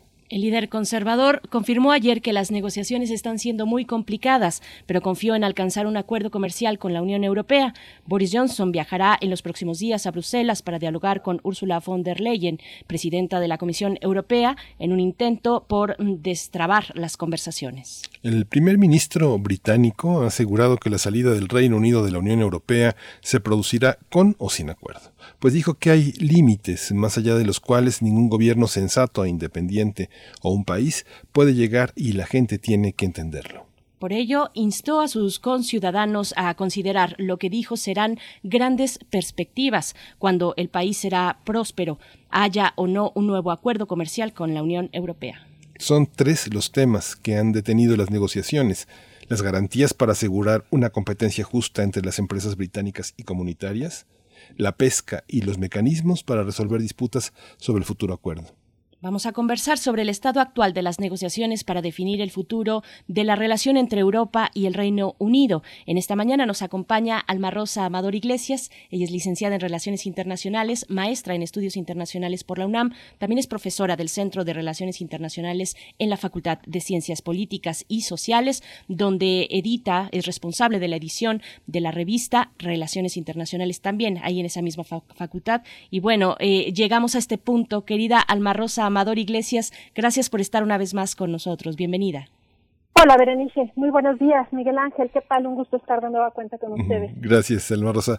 Pues, ¿cuáles son, cuáles son eh, los, los principales aspectos de esta disputa que no se resuelve para llegar a un acuerdo que sea satisfactorio para Europa y para la Gran Bretaña?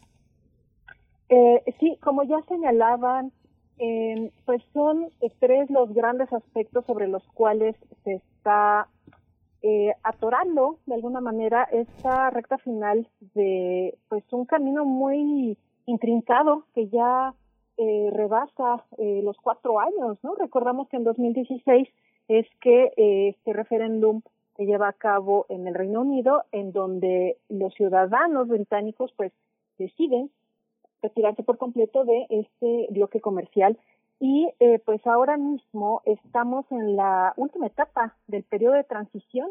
31 de diciembre pues es eh, justamente el último día a partir del cual se eh, debería haber eh, detallado la puesta en marcha de eh, los procedimientos, los mecanismos, los espacios para eh, la nueva relación que debería privar a partir del año que entra. Estamos en un momento en el cual eh, pues hay eh, algo de tensión o bastante tensión diría yo entre las relaciones entre el bloque comunitario y el Reino Unido y eh, precisamente son eh, tres grandes temas los que están eh, retrasando la adopción de estos eh, acuerdos, de estas disposiciones mucho más detalladas que deberían entrar en vigor a partir del próximo primero de enero.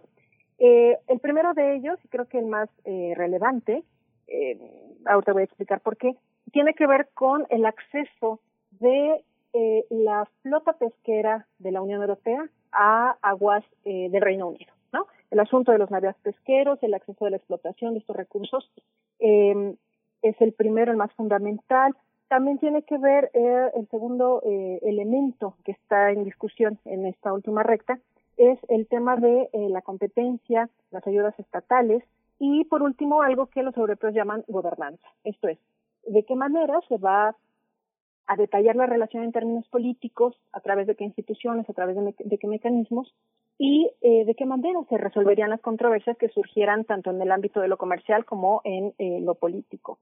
Eh, me gustaría concentrarme particularmente en el asunto eh, del primer tema, el tema de la explotación pesquera, que en términos prácticos, mmm, pues eh, sí tiene un peso relevante en la economía de eh, Reino Unido y de los eh, socios hasta ahora comerciales eh, europeos, pero creo que más bien es un tema de reivindicación de la soberanía del Reino Unido, que ha sido el caballito de batalla de Boris Johnson durante todo este, este tiempo, ¿no? Que lleva al, frente de la primera magistratura de su país.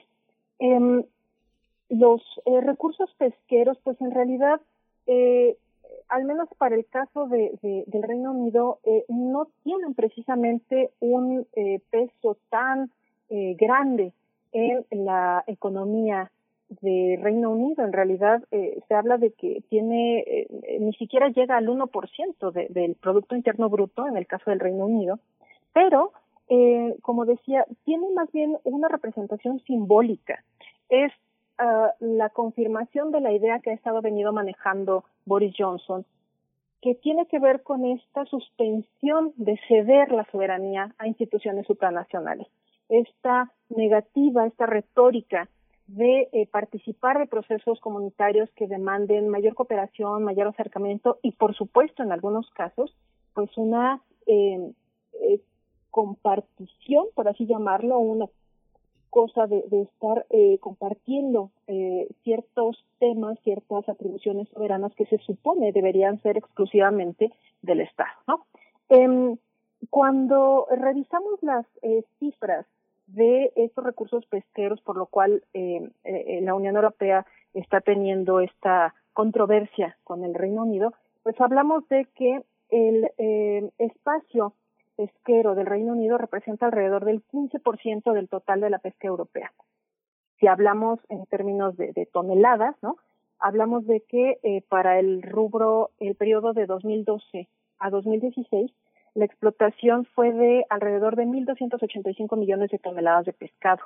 Y eh, cuando ponemos estos datos en la balanza de porcentajes, eh, pues es aquí donde encontramos dónde está Johnson anclando su discurso pues nacionalista y de reivindicación de la soberanía, porque la Europa, eh, la Unión Europea, los 27 que conforman actualmente este bloque, pues se llevan prácticamente la mayor parte de eh, la explotación pesquera accediendo a las aguas del Reino Unido.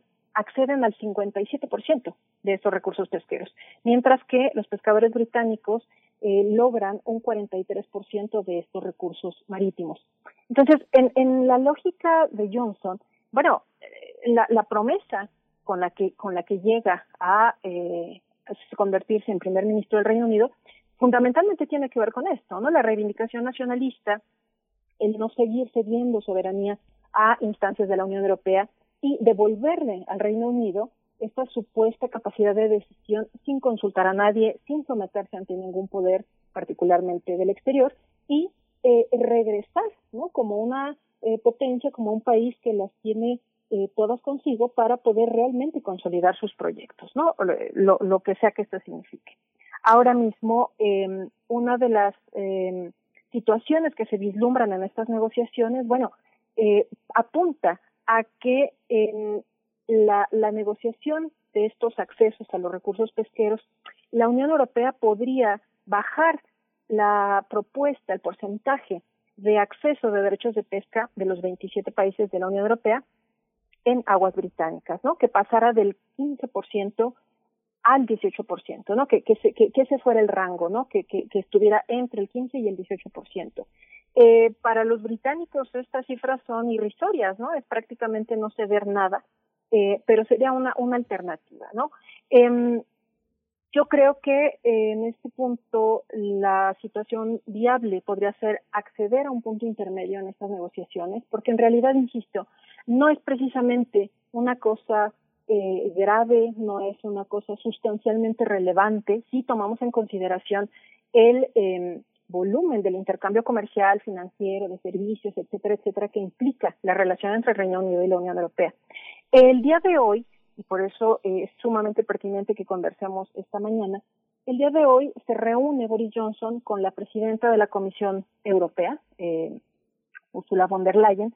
Van a reunirse en Bruselas y van a tratar precisamente de desatorar estos asuntos que hasta el momento están limitando la entrada en vigor, la adopción con detalle de este famoso acuerdo de retirada que, eh, bueno, pues ya, ya se había gestionado, ya se había pactado, ya había sido aprobado tanto por el Parlamento eh, británico como por el Parlamento Europeo y que ahora mismo, bueno, eh, se está prácticamente desconociendo o se está retrasando su, su entrada en vigor, ¿no?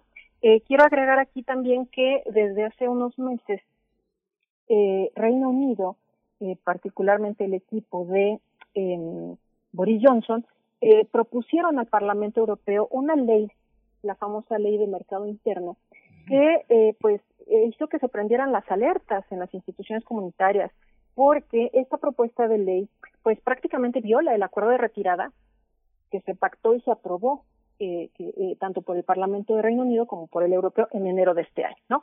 Esta ley de mercado interno eh, pues eh, desconoce muchos de los aspectos que se habían pactado en este acuerdo de retirada y eh, pues de alguna manera es una manifestación de eh, desconfianza, eh, de, de, de, falta de respeto a estos acuerdos, no solamente con los socios europeos, sino una falta de respeto y de cumplimiento al derecho internacional, ¿no? Porque eh, en tratándose de temas jurídicos hay que recordar que la legislación, los acuerdos que se generan en el marco de la Unión Europea, en el marco comunitario, están por encima de las leyes nacionales.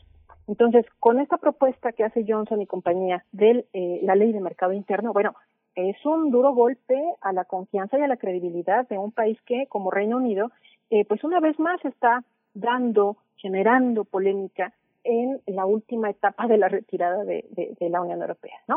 Uh -huh. eh, ustedes señalaban ciertamente que el, el país desde enero de este año pues dejó de formar parte formalmente de eh, la Unión Europea, pero este periodo de transición que se extiende hasta el 31 de este mes eh, significa que se seguirían observando las mismas disposiciones comunitarias, ¿no? Que se se seguiría protegiendo tanto a personas, ciudadanos, como bienes, servicios, transacciones, hasta la entrada en vigor de este acuerdo de retirada que en un escenario ideal, ¿no? Tendría que haber entrado eh, en vigor con lujo de detalles el primero de enero, ¿no?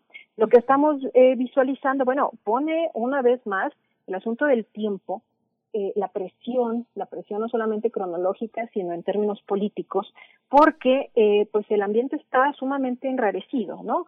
los europeos se preguntan, bueno, ¿qué está pasando? Si ya habíamos pactado, ya se había eh, consolidado este acuerdo de retirada y Reino Unido desde hace unos meses, pues, propone esta, esta ley de mercado interno, ¿no? Em, el sábado pasado tuvieron una entrevista telefónica Ursula von der Leyen y Boris Johnson para tratar de eh, aminorar esta, esta tensión y eh, la señal que se mandó ayer desde el gobierno eh, británico es que se retiraría esta ley de mercado interno, ¿no? Eh, muchos lo, leyeron como un gesto de buena voluntad, como una manifestación de la disposición del Reino Unido a negociar, eh, y otros lo, están visualizando como, bueno, es que no está haciendo ningún favor a la Unión Europea, ¿no? Está eh, cumpliendo o está eh, tomando la, iniciativa de cumplir aquello con lo que se había comprometido, ¿no?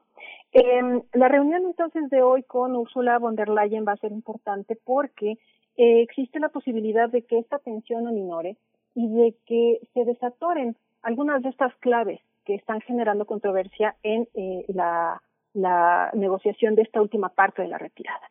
El escenario que no quisiéramos ver, ¿no? Porque ahí hay una, habría una afectación no solamente a la Unión Europea y al Reino Unido, sino que pues a muchos otros actores del escenario internacional, es que no se alcance precisamente el detalle eh, la especificidad de este acuerdo de retirada y que el primero de enero entonces definitivamente no haya un acuerdo para poder echar a andar una nueva relación entre el Reino Unido y la Unión Europea.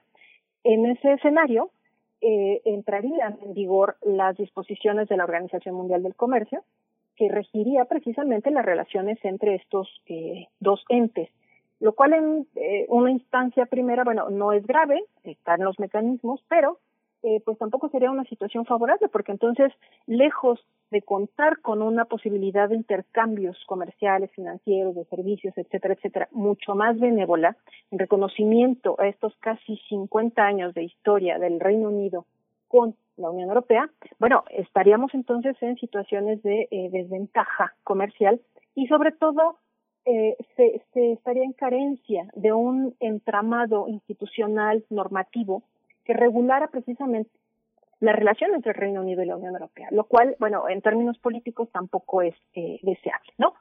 Eh, hay que agregar también que el jueves y el viernes de esta semana se celebrará en Bruselas la cumbre europea, la última del año, y eh, pues eh, en apariencia también ahí habría posibilidad de que se pudieran eh, generar nuevas propuestas de parte del bloque europeo para eh, negociar con el Reino Unido. El asunto es que la cumbre europea está dispuesta para tratar otros temas, ¿no? Para empezar, el asunto de la contingencia uh -huh. sanitaria, el asunto de la, del manejo de la pandemia, pero también el tema de las relaciones exteriores, particularmente el asunto de Turquía, ¿no? Que está candente todavía, y eh, la eh, atención a temas como el cambio climático y sobre todo, en el último día, el día 11, el viernes, se discutirían asuntos relacionados con el euro. Entonces, la, la agenda de los europeos está, está muy complicada, ¿no? Y viene a agregarse, una vez más, esta falta de disposición, de voluntad de, del Reino Unido para pues, cerrar esta historia, ¿no? Que, que ya nos lleva un buen rato discutiendo, ¿no?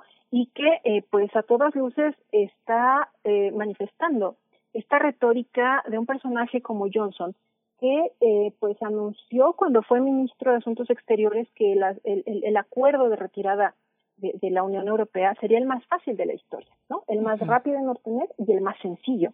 Y lo que estamos viendo es que a cuatro años, cuatro años y medio de la celebración de aquel referéndum en el cual se decide la retirada de este país del esquema comunitario, bueno, seguimos sin un acuerdo, ¿no? Entonces no fue ni tan fácil ni tan rápido, ¿no? Y cuando ya estaba el entramado general para echar a andar esta nueva etapa de la relación, bueno, pues Reino Unido una vez más está poniendo piedritas en el camino, ¿no? Pues querida Alma Rosa Amador Iglesias, pues sí, era un 2016 y enos en este en este punto conversando sobre el mismo tema y sobre algo que no termina de tener un punto final. Se nos ha ido el tiempo muy rápido, pero se queda en el tintero otro flanco también en lo comercial, aunque no solamente que es el que se mantiene con Irlanda del Norte, que se ha visto también como un gesto de buena voluntad, tú misma lo, comentabas por parte de Boris Johnson al retirar estas cláusulas polémicas polémicas de la ley de mercado interno con respecto al protocolo de con Irlanda del Norte. Lo dejamos para otra ocasión y como siempre te agradecemos mucho esta participación. Te deseamos muy buen día, Alma Rosa Amador Iglesias. Gracias. Por supuesto, Benicio. Muchas gracias. Saludos Muchas a gracias. todos. Hasta pronto. Pues con esto despedimos también a nuestros colegas de la radio Nicolaita. Eh, nos escuchamos mañana de 8 a 9 de la mañana por nuestras mismas frecuencias. Gracias por estar con nosotros. Eh, pues quédese aquí, quédese en primer movimiento, quédese en Radio UNAM. Síguenos en redes sociales. Encuéntranos en Facebook como Primer Movimiento y en Twitter como arroba PMovimiento. Hagamos comunidad.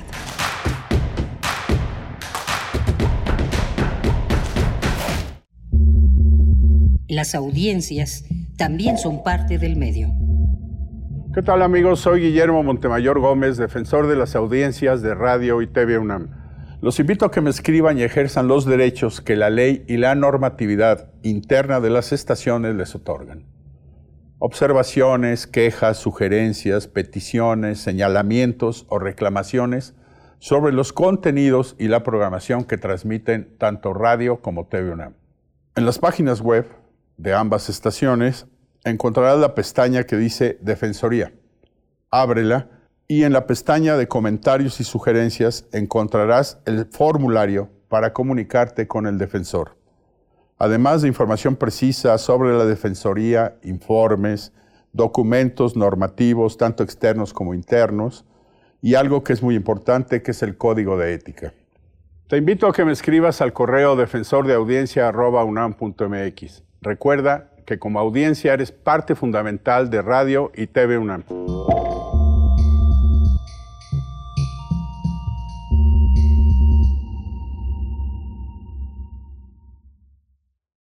Habla Alejandro Moreno, presidente nacional del PRI. El PRI es un partido con experiencia. Hay que dejar claro que la experiencia cuenta y cuenta mucho. Y que los buenos gobiernos son los gobiernos emanados de nuestro partido. Por eso les quiero agradecer y decirles muchas gracias. Gracias por su compromiso, gracias por su trabajo, gracias por su tiempo, porque a lo que le dedicamos tiempo es a lo que queremos. PRI. La palabra prostitución es una palabra que ha ido con el tiempo generando un estigma.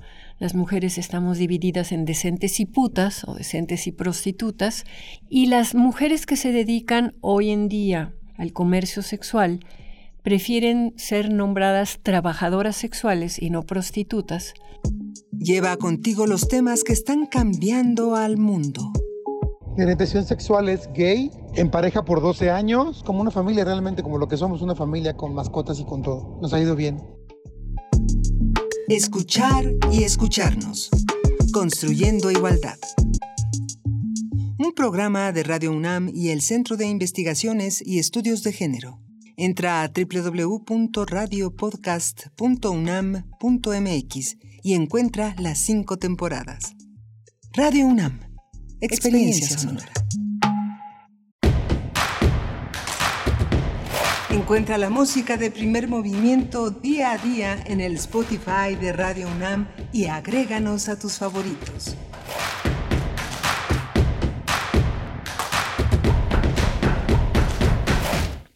Buenos días, estamos en primer movimiento, son las 9 de la mañana con 3 minutos y hemos tenido una mañana intensa, muy interesante. Frida Saldívar está en la producción ejecutiva, Arturo González en la conducción de la nave, en los controles técnicos y Berenice Camacho del otro lado del micrófono. Berenice, buenos días. Muy buenos días, querido Miguel Ángel Quemain. Buenos días a nuestra audiencia, a quienes permanecen a esta hora de la mañana, las nueve con tres minutos, en este miércoles 9 de diciembre, que permanecen en sintonía con la radio universitaria. Mm, sí, hemos tenido un, programa, un día muy interesante y muy conmovedor también. Eh, yo, al menos es lo que puedo, puedo sentir y puedo decir eh, sobre las conversaciones de esta mañana. Iniciamos hablando de esta publicación muy entrañable que escribió, que realiza y que, y que publicó recientemente Verónica Ortiz, que además es una colaboradora nuestra que nos comparte en pequeñas cápsulas invitaciones a acercarnos a la lectura, generalmente a la poesía, pero en general también a la prosa. En fin, tuvimos esta conversación con Verónica Ortiz acerca de su libro Una decisión equivocada, donde finalmente Verónica nos abre una parte muy importante de su, de su vida, una parte fundamental, central en la vida de su familia, pero que nos retrata además eh, un, tema, un tema de interés público que se dio en aquellos momentos, eh, en, en, la década de los 40, en el momento de la posguerra y la relación que tiene México y que tuvo México con esta historia muy específica eh, de Anita, esta historia que entrelaza precisamente en esta, eh, en esta vida a, a, ese momento importante entre México, mm, México con, con Alemania finalmente. Entonces, bueno, también lo que pudimos conversar sobre Alaí de Fopa con Sandra Lorenzano, no se pierdan si tienen oportunidad y no lo escucharon, de acercarse al podcast, eh, radiopodcast.unam.mx, para volver a esta charla o escucharla por primera vez si no escucharon en la primera, eh, pues bueno, de verdad que no tiene desperdicio y es muy conmovedor hablar de aquellos referentes, nuestras ancestras, eh, en, las letras, en el feminismo, en esta batalla por la igualdad entre los géneros, pues bueno, tiene, tiene de verdad mucha, tiene mucho valor esta conversación que tuvimos con Sandra Lorenzano, Miguel Ángel. Sí, justamente Sandra Lorenzano eh, es eh, una lectora muy, muy importante porque su condición de mujer plurilingüe de, de, que ha transitado en distintos géneros como profesora, como investigadora, como escritora, como narradora, eh, la coloca en, una mira, en un mirador privilegiado sobre la obra de, de, de la Idefopa. Creo que fue una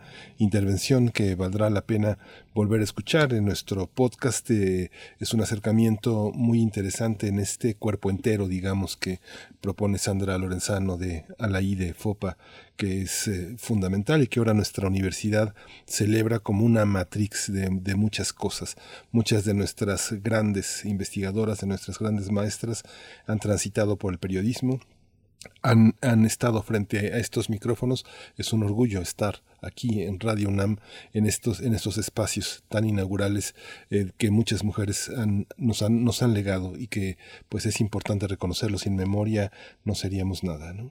Sí, y es importante que eh, invitásemos a hablar eh, a Sandra Lorenzano acerca de Alaí de Fopa, porque comparte con ella la mm, vida, una parte de su vida en el exilio o en el nomadi nomadismo, eh, que fue parte fundamental también de la vida de la propia Alaí de Fopa. Es decir, son varios referentes los que unen eh, a una persona como Sandra Lorenzano con esa generación y específicamente con la figura de Alaide. Así es que, bueno, ojalá Les haya gustado esa conversación. Tenemos por delante una hora mm, que estará mm, llena también de conversaciones. Nuestra mesa del día hablaremos de eh, bueno, esta obra, este libro publicado, El presidente, las filias y las fobias que definirán el futuro del país, lo conversaremos con sus autores, Leonardo, Leonardo Curcio y eh, Aníbal Gutiérrez. Curcio es maestro en sociología política y doctor en geografía e historia con especialidad en historia contemporánea.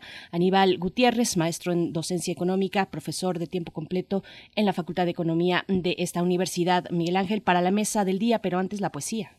Sí, antes la poesía que ya está lista. Vámonos. Vamos. Primer movimiento. Hacemos comunidad. Es hora de poesía necesaria. Todos, todos los caminos conducen a Borges. Hay un regreso permanente a Borges, no, no lo puedo evitar. Y menos cuando se trata de dedicar este poema a uno de los seres que más quiero y que hoy cumpleaños, que es Ainhoa. Y lo voy a acompañar con una música de Leonard Cohen, que pues lo dice todo el título, Dance, Dance Me to the End of Love. Y es eh, esta, esta visión de Borges en este poema que se llama El enamorado. Dice así lunas, marfiles, instrumentos, rosas, lámparas y la línea de Durero. las nueve cifras y el cambiante cero. Debo fingir que existen esas cosas. Debo fingir que en el pasado fueron Persépolis y Roma y que una arena sutil midió la suerte de la almena que los siglos de hierro deshicieron. Debo fingir las armas y la pira de la epopeya y los pesados mares que roen de la tierra los pilares. Debo fingir que hay otros. Es mentira. Solo tú eres. Tú, mi desventura y mi ventura, inagotable y pura.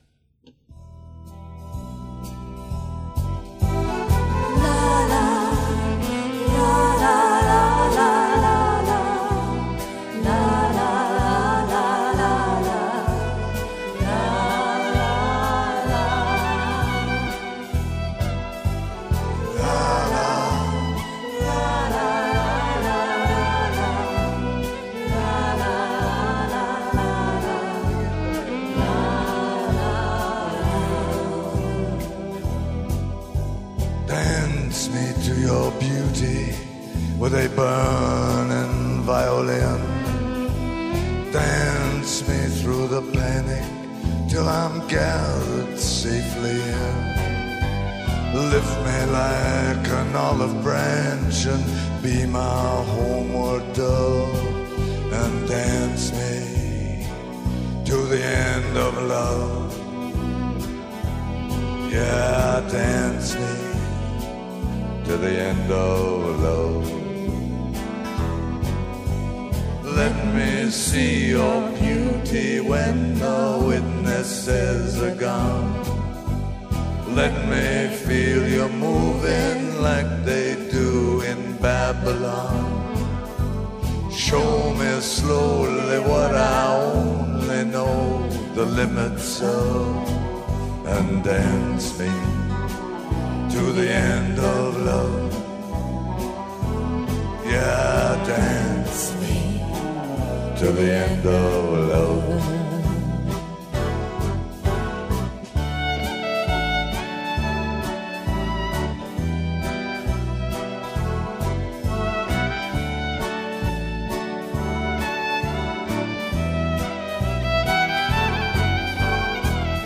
Dance me to the wedding now. Dance me on and on. Dance me very tenderly and dance me very long. We're both of us beneath our love, we're both of us above. And dance me to the end of love. Yeah, dance me to the end of love. Dance me to the children who are asking to be born. Dance me through the curtains that our kisses have outworn. Raise a tent of shelter now, though every thread is torn. And dance me to the end of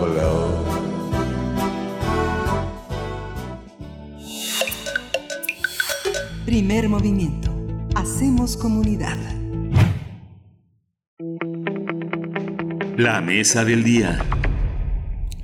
El libro El presidente, las filias y fobias que definirán el futuro del país, de Leonardo Curcio y Aníbal Gutiérrez, ofrece una mirada al estilo personal de gobernar de Andrés Manuel López Obrador. Los autores reconocen que el político tabasqueño llegó a la presidencia con un apoyo extraordinario y con una fuerza irrebatible en el Congreso, pero alertan que el presidencialismo de López Obrador ha polarizado el ecosistema político. También advierten que las decisiones que está tomando el mandatario tendrán consecuencias en varias generaciones. El texto analiza las filias y las fobias del presidente ante diversos temas como la estrategia de seguridad, la reacción a la pandemia por COVID-19, la relación con Estados Unidos, su idea de bienestar y economía, entre otros. El presidente, las filias y fobias que definirán el futuro del país, publicado por Grijalbo, fue presentado recientemente durante la Feria Internacional del Libro de Guadalajara y esta mañana tendremos una conversación precisamente con sus autores. Nos acompañan Leonardo Curcio, maestro en Sociología Política y doctor en Geografía e Historia, con especialidad en Historia Contemporánea. Es periodista, docente e investigador. Es también miembro del colectivo CACEDE, investigador del CISAN y del SNI, conductor en Radio Fórmula, ADN N40 y comentarista en Canal 11, coautor del libro El presidente, las filias y las fobias que definirán el futuro del país. Leonardo Curcio, qué gusto tener esta conversación contigo esta mañana. Bienvenido. Me siento absolutamente afortunado de estar en la radio de la casa de estar con ustedes, de estar con Aníbal Gutiérrez y que además como música de Marco me han puesto a Leonard Cohen. No puedo imaginar mejor día. ¿eh? Gracias, Leonardo. Está con nosotros también Aníbal Gutiérrez. Él es maestro en docencia económica, profesor de tiempo completo en la Facultad de Economía de la UNAM, analista, colaborador y columnista en diversos medios. Es coautor también del presidente Las filias y las fobias que definirán el futuro del país. Bienvenido, Aníbal Gutiérrez. Gracias por, por, por esta conversación. Gracias por la invitación y me da también muchísimo gusto estar con Leonardo, a quien siempre le agradezco la oportunidad de esta aventura intelectual al escribir el libro, pero sobre todo a ustedes por estar en la que fue durante varias décadas mi otra casa universitaria, ahí en Radio UNAM. ¿eh? Pues mm, bienvenidos, bienvenidos los dos. Gracias por estar eh, para comentar esta publicación después de tanto que se ha escrito, tantos materiales que se han vertido que delinean al político mm, más relevante probablemente de las últimas décadas en nuestro país. ¿De qué, qué de nuevo hay que decir sobre él? Por supuesto mucho, porque además es el presidente de la República, pero empecemos con esta introducción, por favor, Leonardo Curcio. Eh, tienes la palabra. Bueno, pues yo creo que es un presidente, efectivamente, un gigante político, un hombre que le ha cambiado el estado de ánimo al país, un hombre que ha hecho transformaciones anímicas muy relevantes. Lo que creemos Aníbal y yo es que es un hombre al que tenemos demasiado cerca, o sea, todos los días convivimos con él, sus alocuciones matutinas, son comentadas a lo largo del día. Buena parte de la conversión nacional es efectivamente sobre el observador y al tenerlo tan cerca no tenemos la perspectiva suficiente para analizar parte de lo que ha sido su, digamos, formación y las decisiones que está tomando. Por tanto, lo que hemos hecho es tomar poquito de distancia al debate cotidiano, es decir, a ver, alguien que nos es tan cercano y que además es tan emotivo, mucha gente sigue, y les pongo como ejemplo el debate sobre generado, la conversación pública generada por el discurso del primero de diciembre, pues la gente discute si está a favor o en contra del presidente y no cada uno de los campos, de los ámbitos de acción gubernamental que efectivamente despliega. Por tanto, creemos que hay que tomar distancia, en este caso, de este personaje que es Andrés Manuel López Obrador y hacer un análisis político y económico de cuál es la circunstancia que vive el país y qué cabe esperar del conjunto de decisiones que hasta ahora, en estos dos años, ha tomado el jefe del Estado. Eh, pregunta un poco también retórica. Eh, Aníbal Gutiérrez, ¿hay espacio para hacer distancia? ¿Dónde se encuentra ese espacio? ¿Cómo construir ese espacio cuando vemos al presidente pues en todos lados, básicamente desde que amanecemos, estamos eh, ahí observando lo que ocurre en sus conferencias matutinas, que es un fenómeno de comunicación en sí mismo, pero te escuchamos también, Aníbal. Sí, efectivamente es difícil hacer esta distancia para poder emprender un análisis objetivo. Sin embargo, precisamente el seguimiento que veníamos haciendo de hace tiempo y luego, pues la lamentable situación de la pandemia, pues sí nos dio un espacio para poder hacer una reflexión más profunda y más pausada de lo que estaba pasando y de ahí que en los primeros meses, en, básicamente en el segundo trimestre de este año, tuvimos la oportunidad de poder hacer una reflexión más profunda, más con más pausa alrededor de lo que estaba sucediendo. En el día a día, pues nos encontramos en un torbellino de información que gira alrededor de la presencia diaria del presidente en la conferencia, donde se dicta precisamente la plana a todos los medios, pero también a todo lo que implica hacer el ejercicio de gobierno.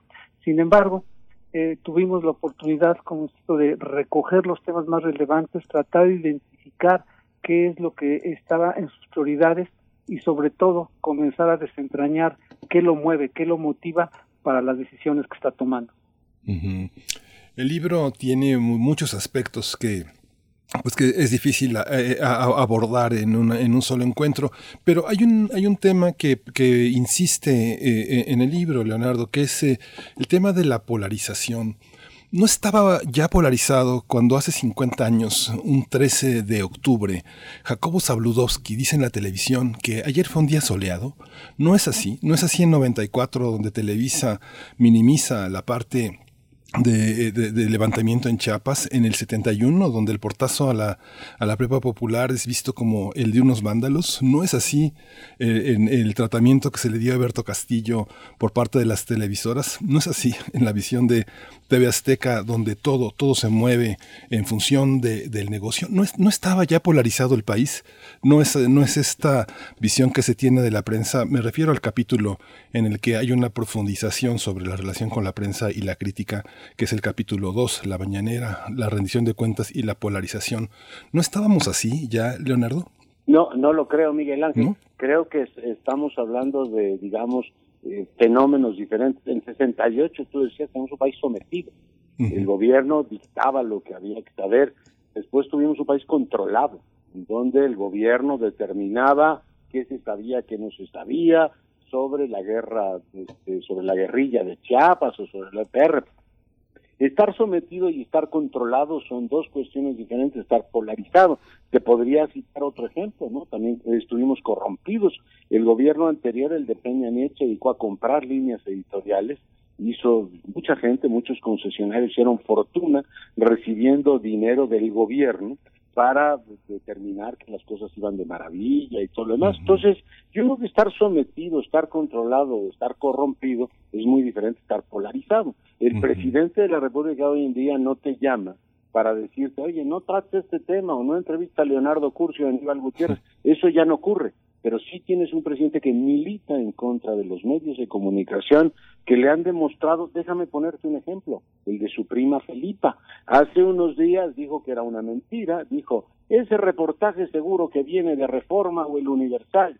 Y después le dijeron Loret, ah, claro, Loret, que es un vendido, no sé qué. Pues resultó que era cierto. Y si el presidente, hoy día 9 de diciembre, del tema de, que es el tema de la corrupción, hiciese un reconocimiento de la aportación de los medios, diría, agradezco mucho a un medio que me haya ayudado a corregir un grave problema de corrupción que, estaba en este caso golpeando ni más ni menos que a mi prima hermana. Por tanto, sí creo que el país es diferente y de un país sometido, controlado y corrompido, hoy pasamos a un país brutalmente polarizado. Y pongo un ejemplo que para mí es muy doloroso de un gran profesor que se llama Octavio Rodríguez Arauco de nuestra casa. Él se atrevió a escribir un artículo en la jornada diciendo que era incompatible con los modelos democráticos, pues el que hubiera tal concentración de poder, que el presidente controlara el legislativo, que era, vamos, el gran politólogo que Rodríguez Araujo nos decía, estamos restaurando el presidencialismo imperial con un presidente benevolente y querido por el pueblo, pero sigue siendo un presidencialismo imperial. Pues se lo comieron las redes sociales y tuvo que dejar de escribir porque tienes un grupo que polariza y que se dedica a decirle a un personaje como él que si era un vendido, que si era un chayotero, que si decía, imagínate, que si estaba defendiendo el modelo anterior. Por tanto, yo creo que sí estamos ante un fenómeno diferente. La polarización implica además no es algo que solamente ocurre en México, el ejercicio de gobierno implica que los líderes populistas, como Trump, como Bolsonaro, como en su momento fue Berlusconi y como ahora es claramente el presidente, no gobiernan propiamente para todos, sino que están en campaña permanente. Y para estar en campaña, pues tú necesitas estar siempre polarizando, diciendo los que están conmigo y los que están contra mí. El presidente ha llamado a los medios enemigos, los ha llamado adversarios y le ha dicho al reportero de proceso que el único lenguaje que él comprende es el del sometimiento. Y eso, digamos, el de la línea, plegarte completamente a la línea gubernamental, y nos cita pues a grandes personajes del siglo XIX. Creo que es diferente el fenómeno que vivimos.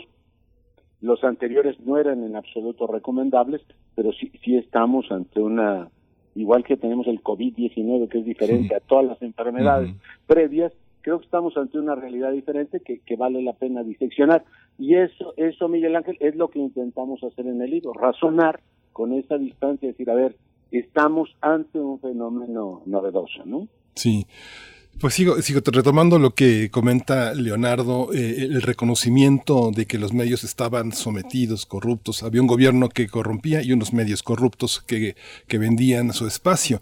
Esta, esta idea de que hoy estamos eh, gozando de una mayor libertad de, de, expresión, este, contradice también la idea de otros que están en una permanente campaña contra el Ejecutivo. Por lo pronto, amenazada la democracia, la libertad de expresión en un manifiesto firmado por 650 personas muy distintas entre sí, pero que consideran que forma parte de eso, eh, esperando eh, este, la cuestión del 2021 para este, retirar o no el poder al presidente.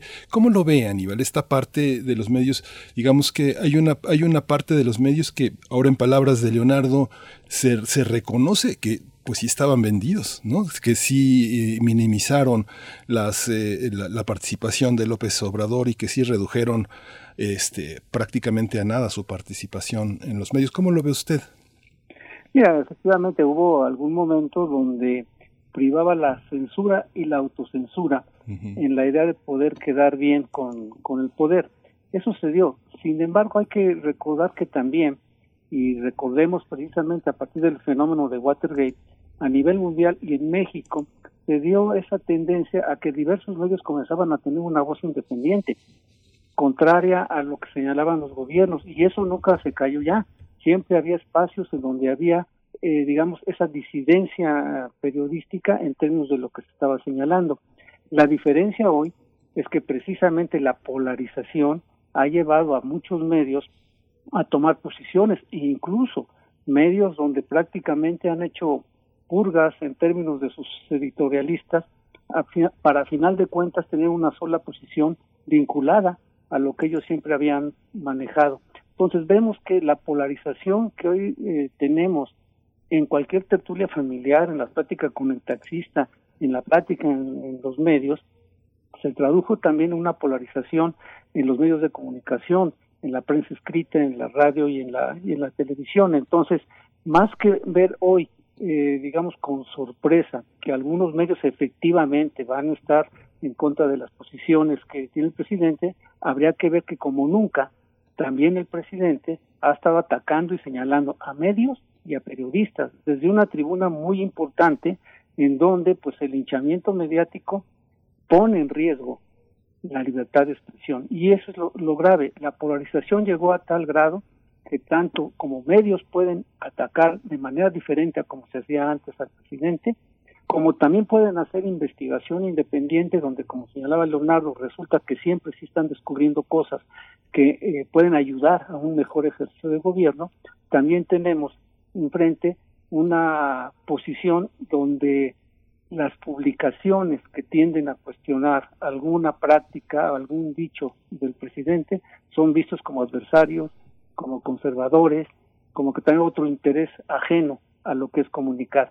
Y esto también ha viciado el ambiente de la discusión pública y por lo tanto, precisamente más que dimes y diretes y adjetivos, lo que buscamos en este libro del presidente es tratar de entender precisamente esta situación ver cómo el nuevo modelo de comunicación política se centra exclusivamente en el presidente, quien se siente cómodo en campaña, se siente cómodo retando y calificando a medios, personajes y grupos como adversarios. Y esa es la cancha que él ha definido para su ejercicio de gobierno y de ahí que precisamente tengamos estas expresiones donde una reacción contraria ha sido radicalizar también a algunos medios que defienden otro grupo, que defienden determinados tipos de interés. Voy contigo, Leonardo Curcio, eh, porque podríamos pasarnos mucho rato aquí escarbando sobre la idea de la polarización. es, apasionante, ¿verdad? Es apasionante. Y, dicho también sea de paso que para algunos la polarización o esta idea de polarización más bien se traduce en pluralidad o en diferencia política, en distancia política saludable para una vida democrática y republicana. Pero paso a otro punto también con el que ustedes aperturan el libro, la formación intelectual del hoy presidente. Si comparamos las entrevistas de hace tres décadas que hemos visto que han circulado y que tenemos joyas en ese respecto, eh, si, los, si comparamos aquellas entrevistas con los discursos de hoy, pues encontraremos amplias y muchas similitudes. Así es que, ¿qué, rescatar y, qué ha evolucionado, qué ha cambiado en la formación intelectual del presidente Leonardo Curcio? Pues mira, es muy interesante la formación intelectual del presidente porque él recibe el título de licenciado en Ciencias Políticas y Administración Pública y se ve que es un apasionado de la política y en cambio la administración pública no le gusta. Es un hombre que tiene, digamos, una formación eh, que combina lo revolucionario con lo franciscano. Ahí exploramos los vínculos con el gran maestro Peter que era el poeta de la revolución y al mismo tiempo era el hombre que hacía las odas a San Francisco. Es decir, hay, ciertas cuestiones que explican la formación del presidente. Tenemos un presidente que es poco latinoamericanista, como digamos interés intelectual general, es un presidente que no es anti-norteamericano, como buena parte de la izquierda mexicana y latinoamericana, es un presidente que es muy anti-español en su forma de ver el mundo, y bueno, hay una, revisamos buena parte de su bibliografía que es muy interesante, el presidente es un hombre muy culto y que conoce muy bien la historia, sin embargo detectamos que tiene como patrones inerciales de interpretación de la realidad eh, de tipo vivíamos muy felices un tiempo y de pronto todo se destruyó porque unos señores malísimos llegaron e hicieron tal cosa, ¿no? Lo, lo oímos que lo, lo, con frecuencia lo oímos que repite que el país estaba de maravilla hasta el 82 y que llegaron los tecnócratas y lo deshicieron todo. Analizamos toda esa parte de su formación, analizamos al que fue jefe de gobierno de la ciudad, que creo que nos dice más que todos los discursos que hace como presidente, empezando por su victimización en los medios. Hay que recordar que el Obrador es la figura pública más importante de los últimos 20 años. Y por supuesto, yo me dediqué a estudiarlo en los 90, de los 80, lo vengo siguiendo, y cuando fue jefe de gobierno de esta ciudad, esos medios, que ahora dice que estaban en el modelo anterior, él tendrá mucho que decirnos sobre eso, pues lo hicieron su consentido. Se convirtió el jefe de gobierno de la Ciudad de México en la figura pública más importante del país, lo analizamos con todo detalle en el libro, porque empezó a hacer de sus conferencias mañaneras la confrontación con Vicente Fox. Él crece con el modelo de comunicación anterior. Del 16 al 18 es el personaje que más spots tiene y por supuesto ahora más spots tienen televisión y radio. La famosa República del Spot, el modelo de comunicación este basado en precisamente anuncios, cuñas publicitarias, es el que lo convierte en la figura nacional indudablemente que soy, más otros fenómenos. No, por supuesto, no minimicen, el libro está desarrollado y creo que le damos crédito a toda su trayectoria y su formación. Él efectivamente deja de tener presencia en los medios cuando deja de tener cargo, cuando se declara presidente legítimo y nosotros decimos que es como ahora pues Ricardo Anaya estuviera pretendiendo que lo entrevistaran todos los días por ser él quien es. Mientras ha tenido cargos, mientras ha tenido presidente de Morena, jefe de gobierno, ha sido una estrella mediática, que es lo que sabe hacer. Es un hombre que cambia los estados de ánimo y es un hombre que domina esa parte del ejercicio político y su formación ha demostrado que su relación con los medios de comunicación es absolutamente privilegiada. Y bueno, es un poco artificial el asunto este de hacerse la víctima, que es el presidente más atacado de los últimos años. Yo los invito a que revisemos, por ejemplo, los textos de otro gran universitario, Raúl Trejo del Abre, o el libro que acaba de compilar Julio Juárez, otro destacado universitario, y veremos cómo los monitoreos de medios de los últimos años ponen las campañas del observador en perfecta equidad con el de resto. Además, si ha habido algo, es una campaña en favor de él. Y el tratamiento de los medios hoy, él se queja mucho de los columnistas y por eso estigmatiza a determinados medios, a determinados periódicos.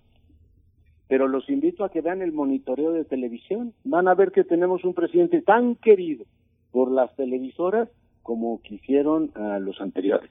O sea, es parte de un modelo que tampoco ha cambiado demasiado. Pero bueno, en la lógica de la polarización queda esta parte que él ha venido manejando desde que era jefe de gobierno. Por tanto, insistimos en que estudiar su formación, su trayectoria intelectual y particularmente lo que fue su gobierno en la capital nos arroja muchas claves para entender cómo funciona psicológica y culturalmente el presidente y hacia dónde va en consecuencia el país.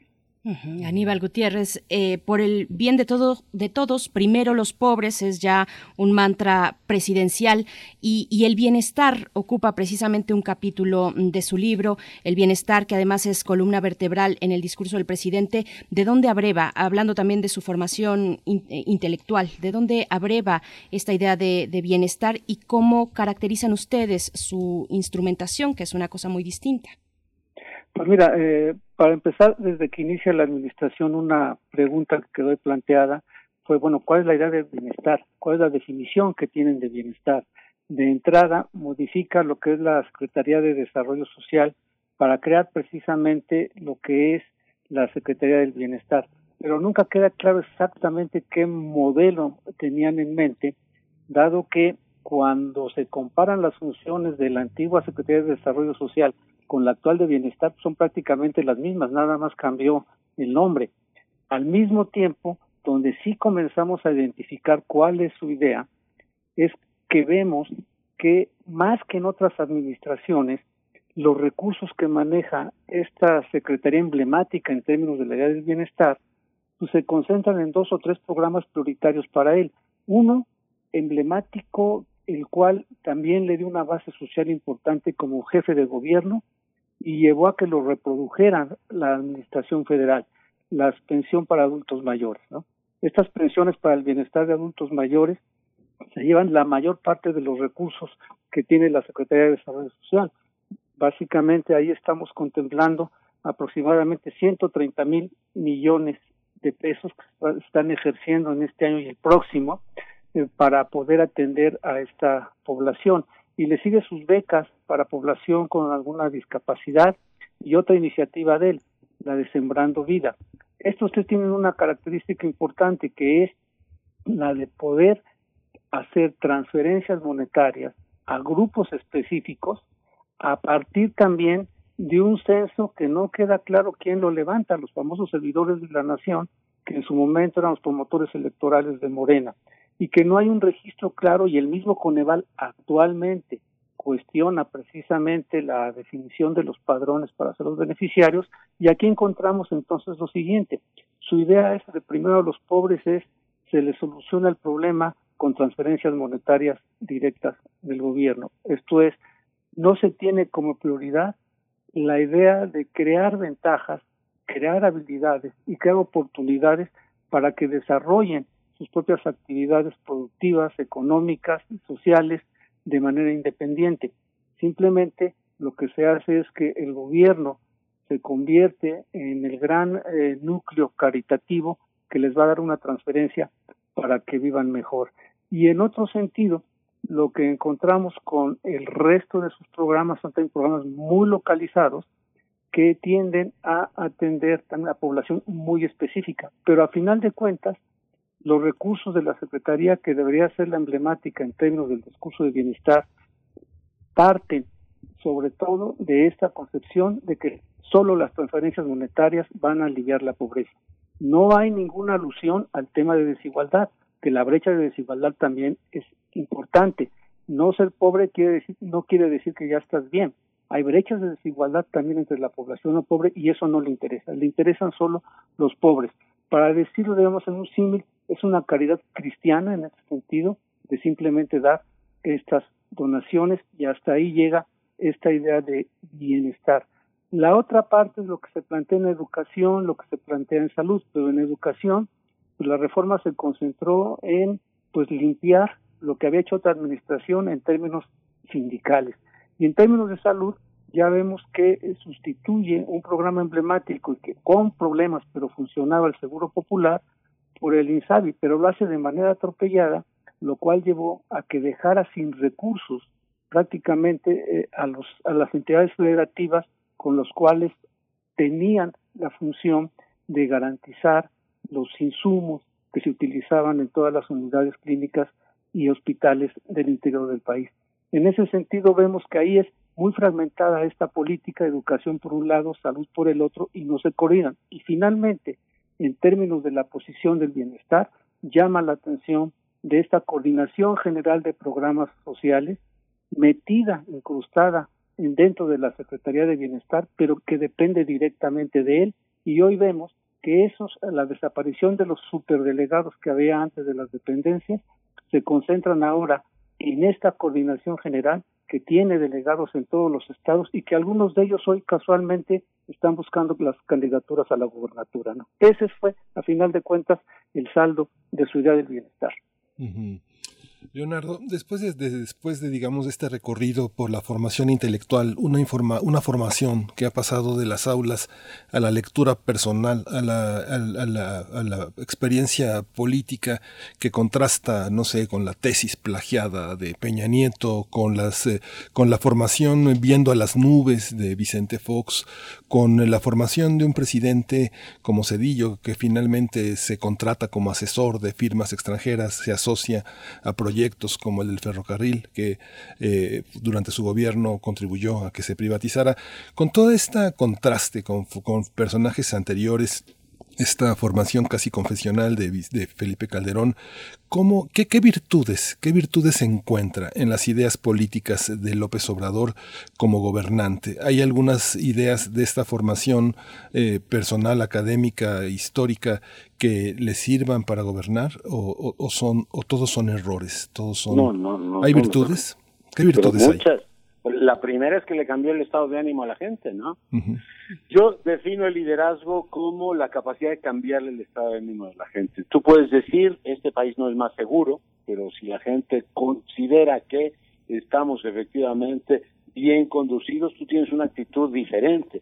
Si este país no es más próspero, no es más rico, esta ciudad no es más desigual después de 24 años de gobiernos de izquierda, pero si la gente está contenta con eso, eso es una cuestión que los grandes políticos tienen. Y el presidente tiene esta enorme habilidad de conducir eh, efectivamente la vida del país con una, digamos, suavidad y con una cercanía que muy pocos tienen. Tú citabas a varios presidentes que tuvieron también en su momento, en el segundo año, el mismo nivel de, digamos, aceptación que hoy tiene el observador. Pero al observador genuinamente la gente lo quiere y la gente pasa por alto un montón de cosas que a cualquier otro presidente, no quiero imaginarme de todos estos que citaste, que alguna prima hermana de ellos hubiese estado cobrando en Pemex y que él lo hubiese negado, pues este, tendríamos un escándalo macro en todos los medios, ¿no? Y sin embargo ahora es bastante más templado porque la gente dice, el presidente probablemente no lo sabía y vamos a concederle eso. Eso es una enorme virtud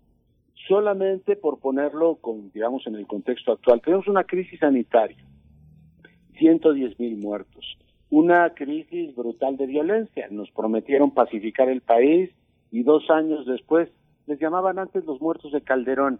Estos 60 mil no estoy seguro que sea justo decir que son los muertos del López Obrador, pero no parece que la gente esté particularmente preocupada ahora. Por eso, o por endosárselo al presidente. Tenemos una economía que decrece al 9% y hay 11 millones que tienen hoy menos ingresos que hace un año. Si a eso le añadiésemos una crisis política, o sea, la experiencia que tú decías de los presidentes anteriores, pues estaríamos contra las cuerdas. Por tanto, yo considero que la enorme virtud del presidente es poder efectivamente mantener un estado de ánimo alto, una moral alta de un país que sigue creyendo que puede salir adelante y que por supuesto eso no se enseña en las aulas, ni se enseña en los libros, ni se enseña en la FIL, que por cierto este, me sorprendió mucho que el presidente declarara en contra de la FIL. Supongo que igual que recordamos lo de Peña Nieto, recordaremos que el presidente habló en contra de la FIL, pero no, no me detengo en esos detalles. Es un hombre que tiene esa enorme virtud. Segunda, es tremendamente compasivo. La parte que describía Aníbal no tiene una idea estructurada de un estado de bienestar, como han demostrado los colegas de la UNAM, que por cierto recomiendo mucho leer del nuevo curso del desarrollo. Si estuviéramos pensando en un estado de bienestar, lo primero que tendríamos que estar pensando es una reforma fiscal sólida o hacendaria que le diera solvencia económica en el mediano plazo, un modelo con el cual yo coincido.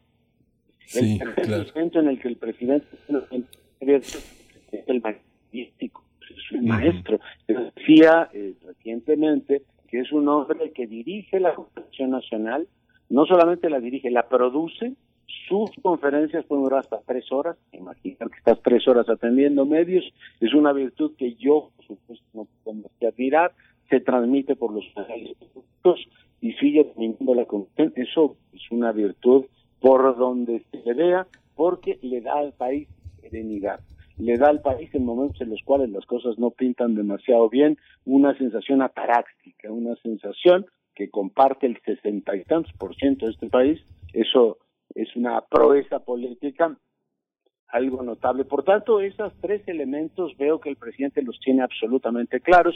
Lamentablemente, pues no te puedo decir buenas cosas en materia de seguridad porque los datos no lo sugieren. En materia de política exterior, el sometimiento a Trump tampoco me parece que sea particularmente, digamos, reseñable como un elemento fundamental. Y lo tercero, ya que te referías al tema de las lecturas, pues sí, sí yo revisé completamente todo su corpus eh, y tomamos los, actores, los autores que cita, tampoco es un presidente que haya renovado mucho sus lecturas. La el último texto, efectivamente, de la economía moral es volver sobre los viejos textos. Yo estoy seguro que en los próximos meses su círculo más cercano se abrirá y vendrán nuevas ideas porque, la, digamos, el segundo trienio del sexenio exige nuevas cosas. Las promesas electorales, que por cierto nos dijo que ya se va a cumplir el 97%, pues ya ha tenido el tiempo para cumplir aquellas que efectivamente planteaba como fundamentales y ahora pues la gente lo que esperará este, efectivamente resultados, ¿no? Es decir, una, digamos, mejora sustancial en materias de seguridad, que la vida de la gente sea más próspera, que tengamos mejores servicios públicos, que las universidades públicas tengan mayores fondos para hacer investigación, docencia, difusión, etcétera, y bueno, pues llega el momento que les llega a todos los políticos, decir, oiga, pues ya nos prometió, nos encanta usted, cuéntenos cuándo empezamos a ver los resultados. Sí, es, es, es, muy apasionante, como, como tú decías, Leonardo, es, es, apasionante. Bueno, uno ve este también hay una parte eh, donde las intenciones de la búsqueda de información tienen que ver con la, con, con la, con la fuerza del desprestigio, ¿no? Digamos que este, este joven eh, periodista que destapó lo de Felipa, es, este, hay una enorme intención todo el tiempo en su comicidad del desprestigio, pero bueno, ya nos estamos acercando al final. democracias, ¿no? Sí, Hace unos días presenté el libro de Felipe Calderón y le pregunté, oiga, y a usted lo trataban muy bien. ¿Y sabes qué me dijo? A mí no paraban de llamarme borracho, gorola. y, ¿sabes qué me dijo Fox el día que se lo pregunté? Mm. Me dijo, ve cómo me trataban a Martita, Leonardo, si no había día que no se burlaran de ella y de mí, que éramos dos rancheros ignorantes y todo lo demás. O sea, yo creo que hay una parte de la cultura política mexicana y de la cultura mediática que sí está muy arraigada en el escarnio. Entonces, claro claro, bueno, yo creo que el tema de Loret es si fue verdad o no, ¿no? No sea cómico, no el personal. Sí. Sí, bueno, Martita, eh, que pensaba que Ortega y Gasset eran dos seres distintos, pues sí, este, la, risa está ahí. Bueno, por último, ya estamos concluyendo, pero Aníbal, ¿qué es lo viejo? ¿Qué es lo nuevo de López Obrador? ¿Con qué nos quedamos? Hemos criticado desde este espacio eh, por parte de los investigadores de sustentabilidad, de ecología, que el proyecto petrolero no es lo mejor para el país. Otros dicen que, que hay que dar la oportunidad, pero ¿qué es lo nuevo? ¿Qué es lo viejo? ¿Con qué nos quedamos? Pues mira, hay que reconocer dentro de su genio político el poner todo el tiempo en el centro de la, de la discusión la idea de luchar contra la corrupción, que es importante, habrá que mantener y enriquecer.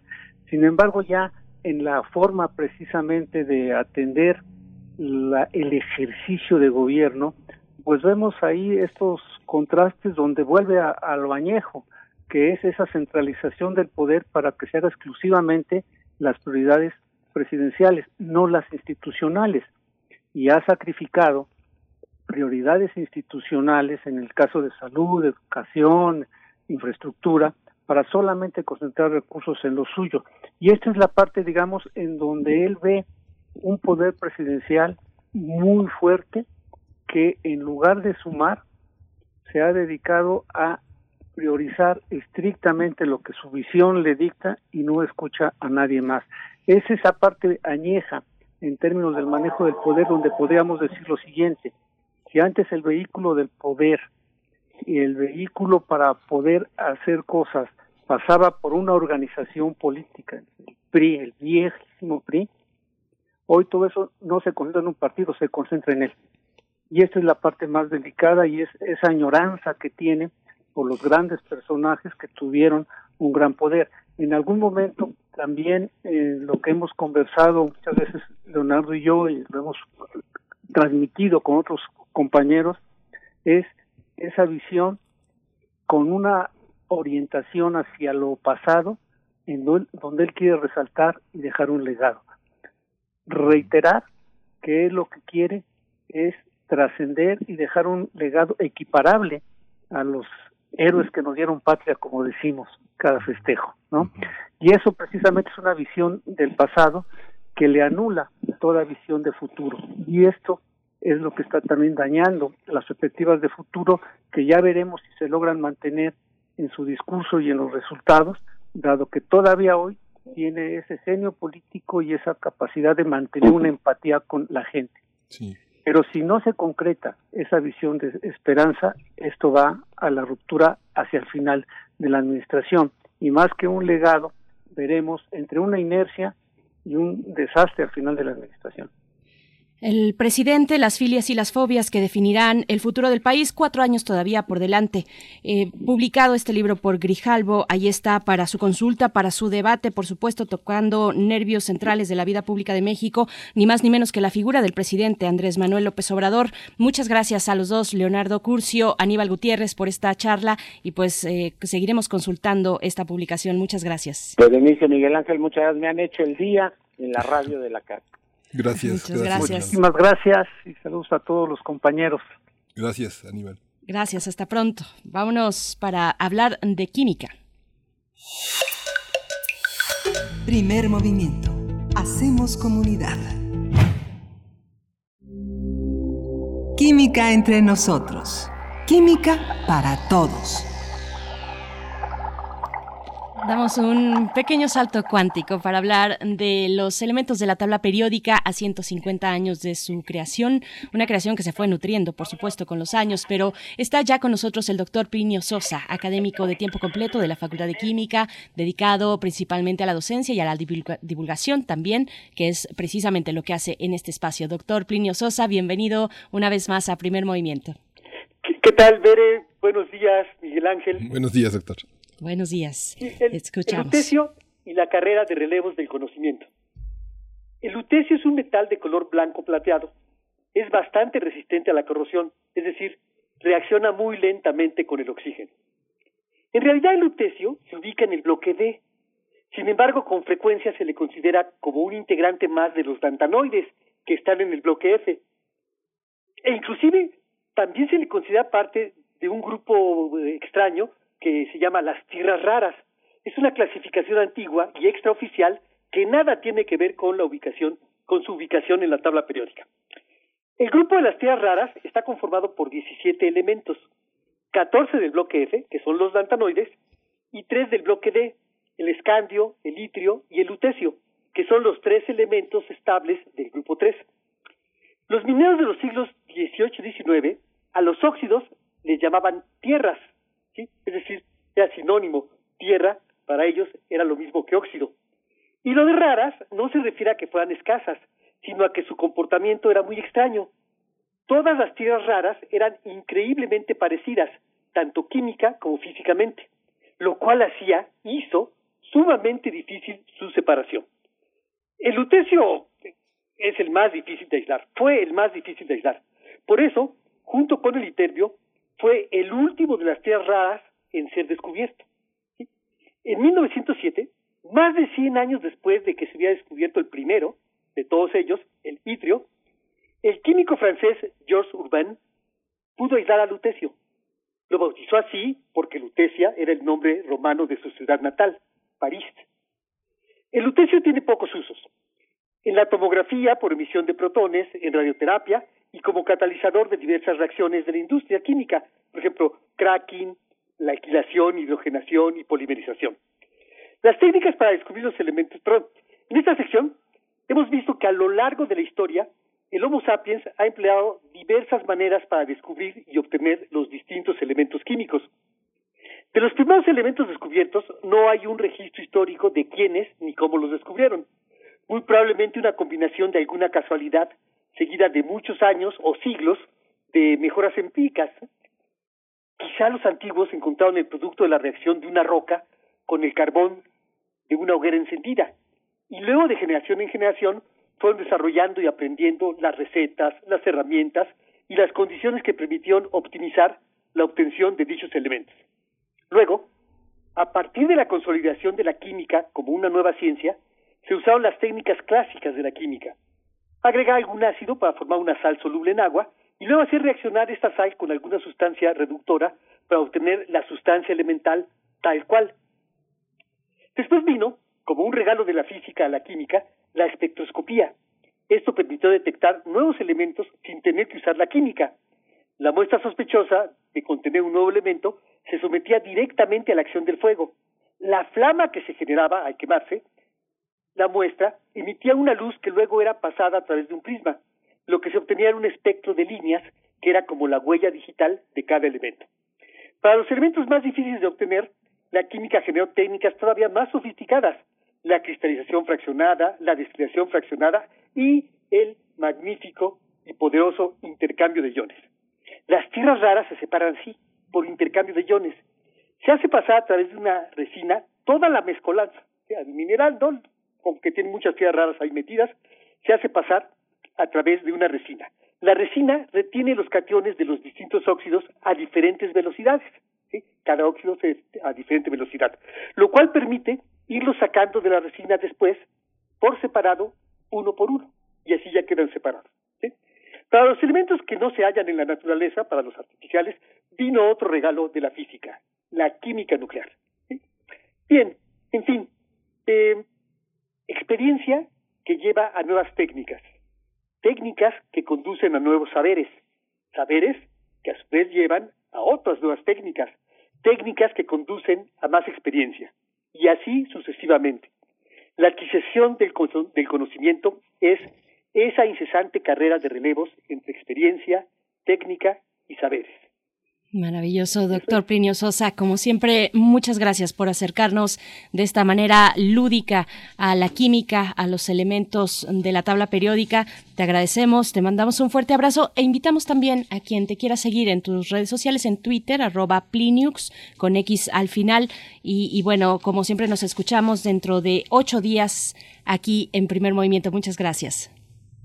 Sí, este, hasta dentro de ocho días. Hasta luego, Tere. Hasta luego, Miguel Ángel. Hasta luego, doctor. Muchas gracias. Gracias. Bueno, Miguel Ángel, eh, estamos ya por despedirnos. Yo quisiera, antes de ello, también invitarles una vez más al homenaje que realiza esta emisora Radio UNAM, homenaje a la IDE FOPA en la miniserie A la de Fopa, un fénix de palabras y tiempo. Se transmitió el lunes ayer martes y hoy también tenemos una oportunidad, hoy miércoles a las 5 de la tarde en el 96.1 de FM. Habrá retransmisión los sábados de diciembre, sábado 12, 19 y 26 a las 2 de la tarde. Así es que no se lo pierdan a la IDEFOPA, un fénix de palabras y tiempo, Miguel Ángel. Sí, y otra y otro comentario ya eh, final, este lamentamos, lamentamos profundamente la desaparición física de Yuri de Gortari, quedará en los videos, en sus intervenciones intelectuales eh, siempre tan jubilosas. Yuri de Gortari falleció ayer a los 69 años.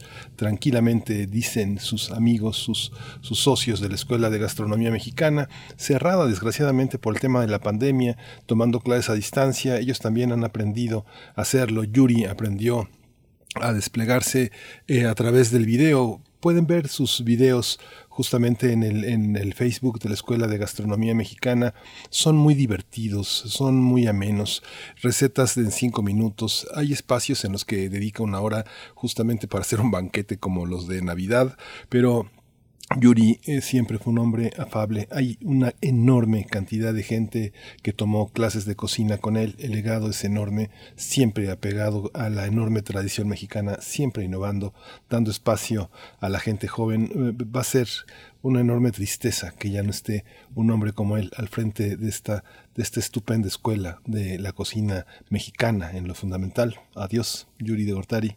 Buen viaje.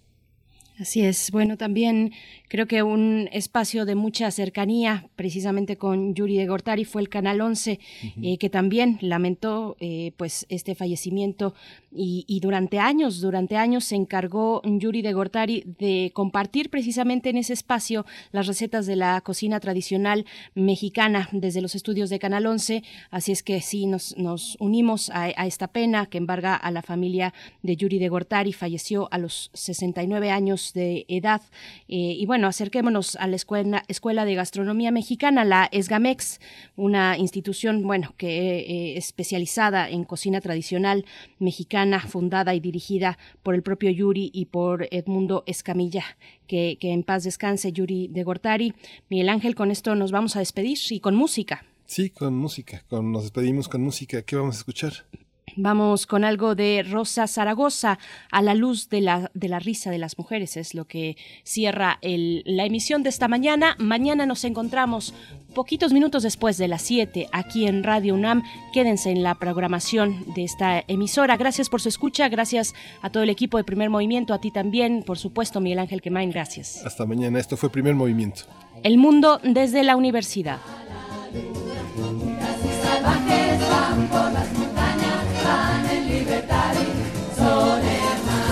recogiendo todos los logros de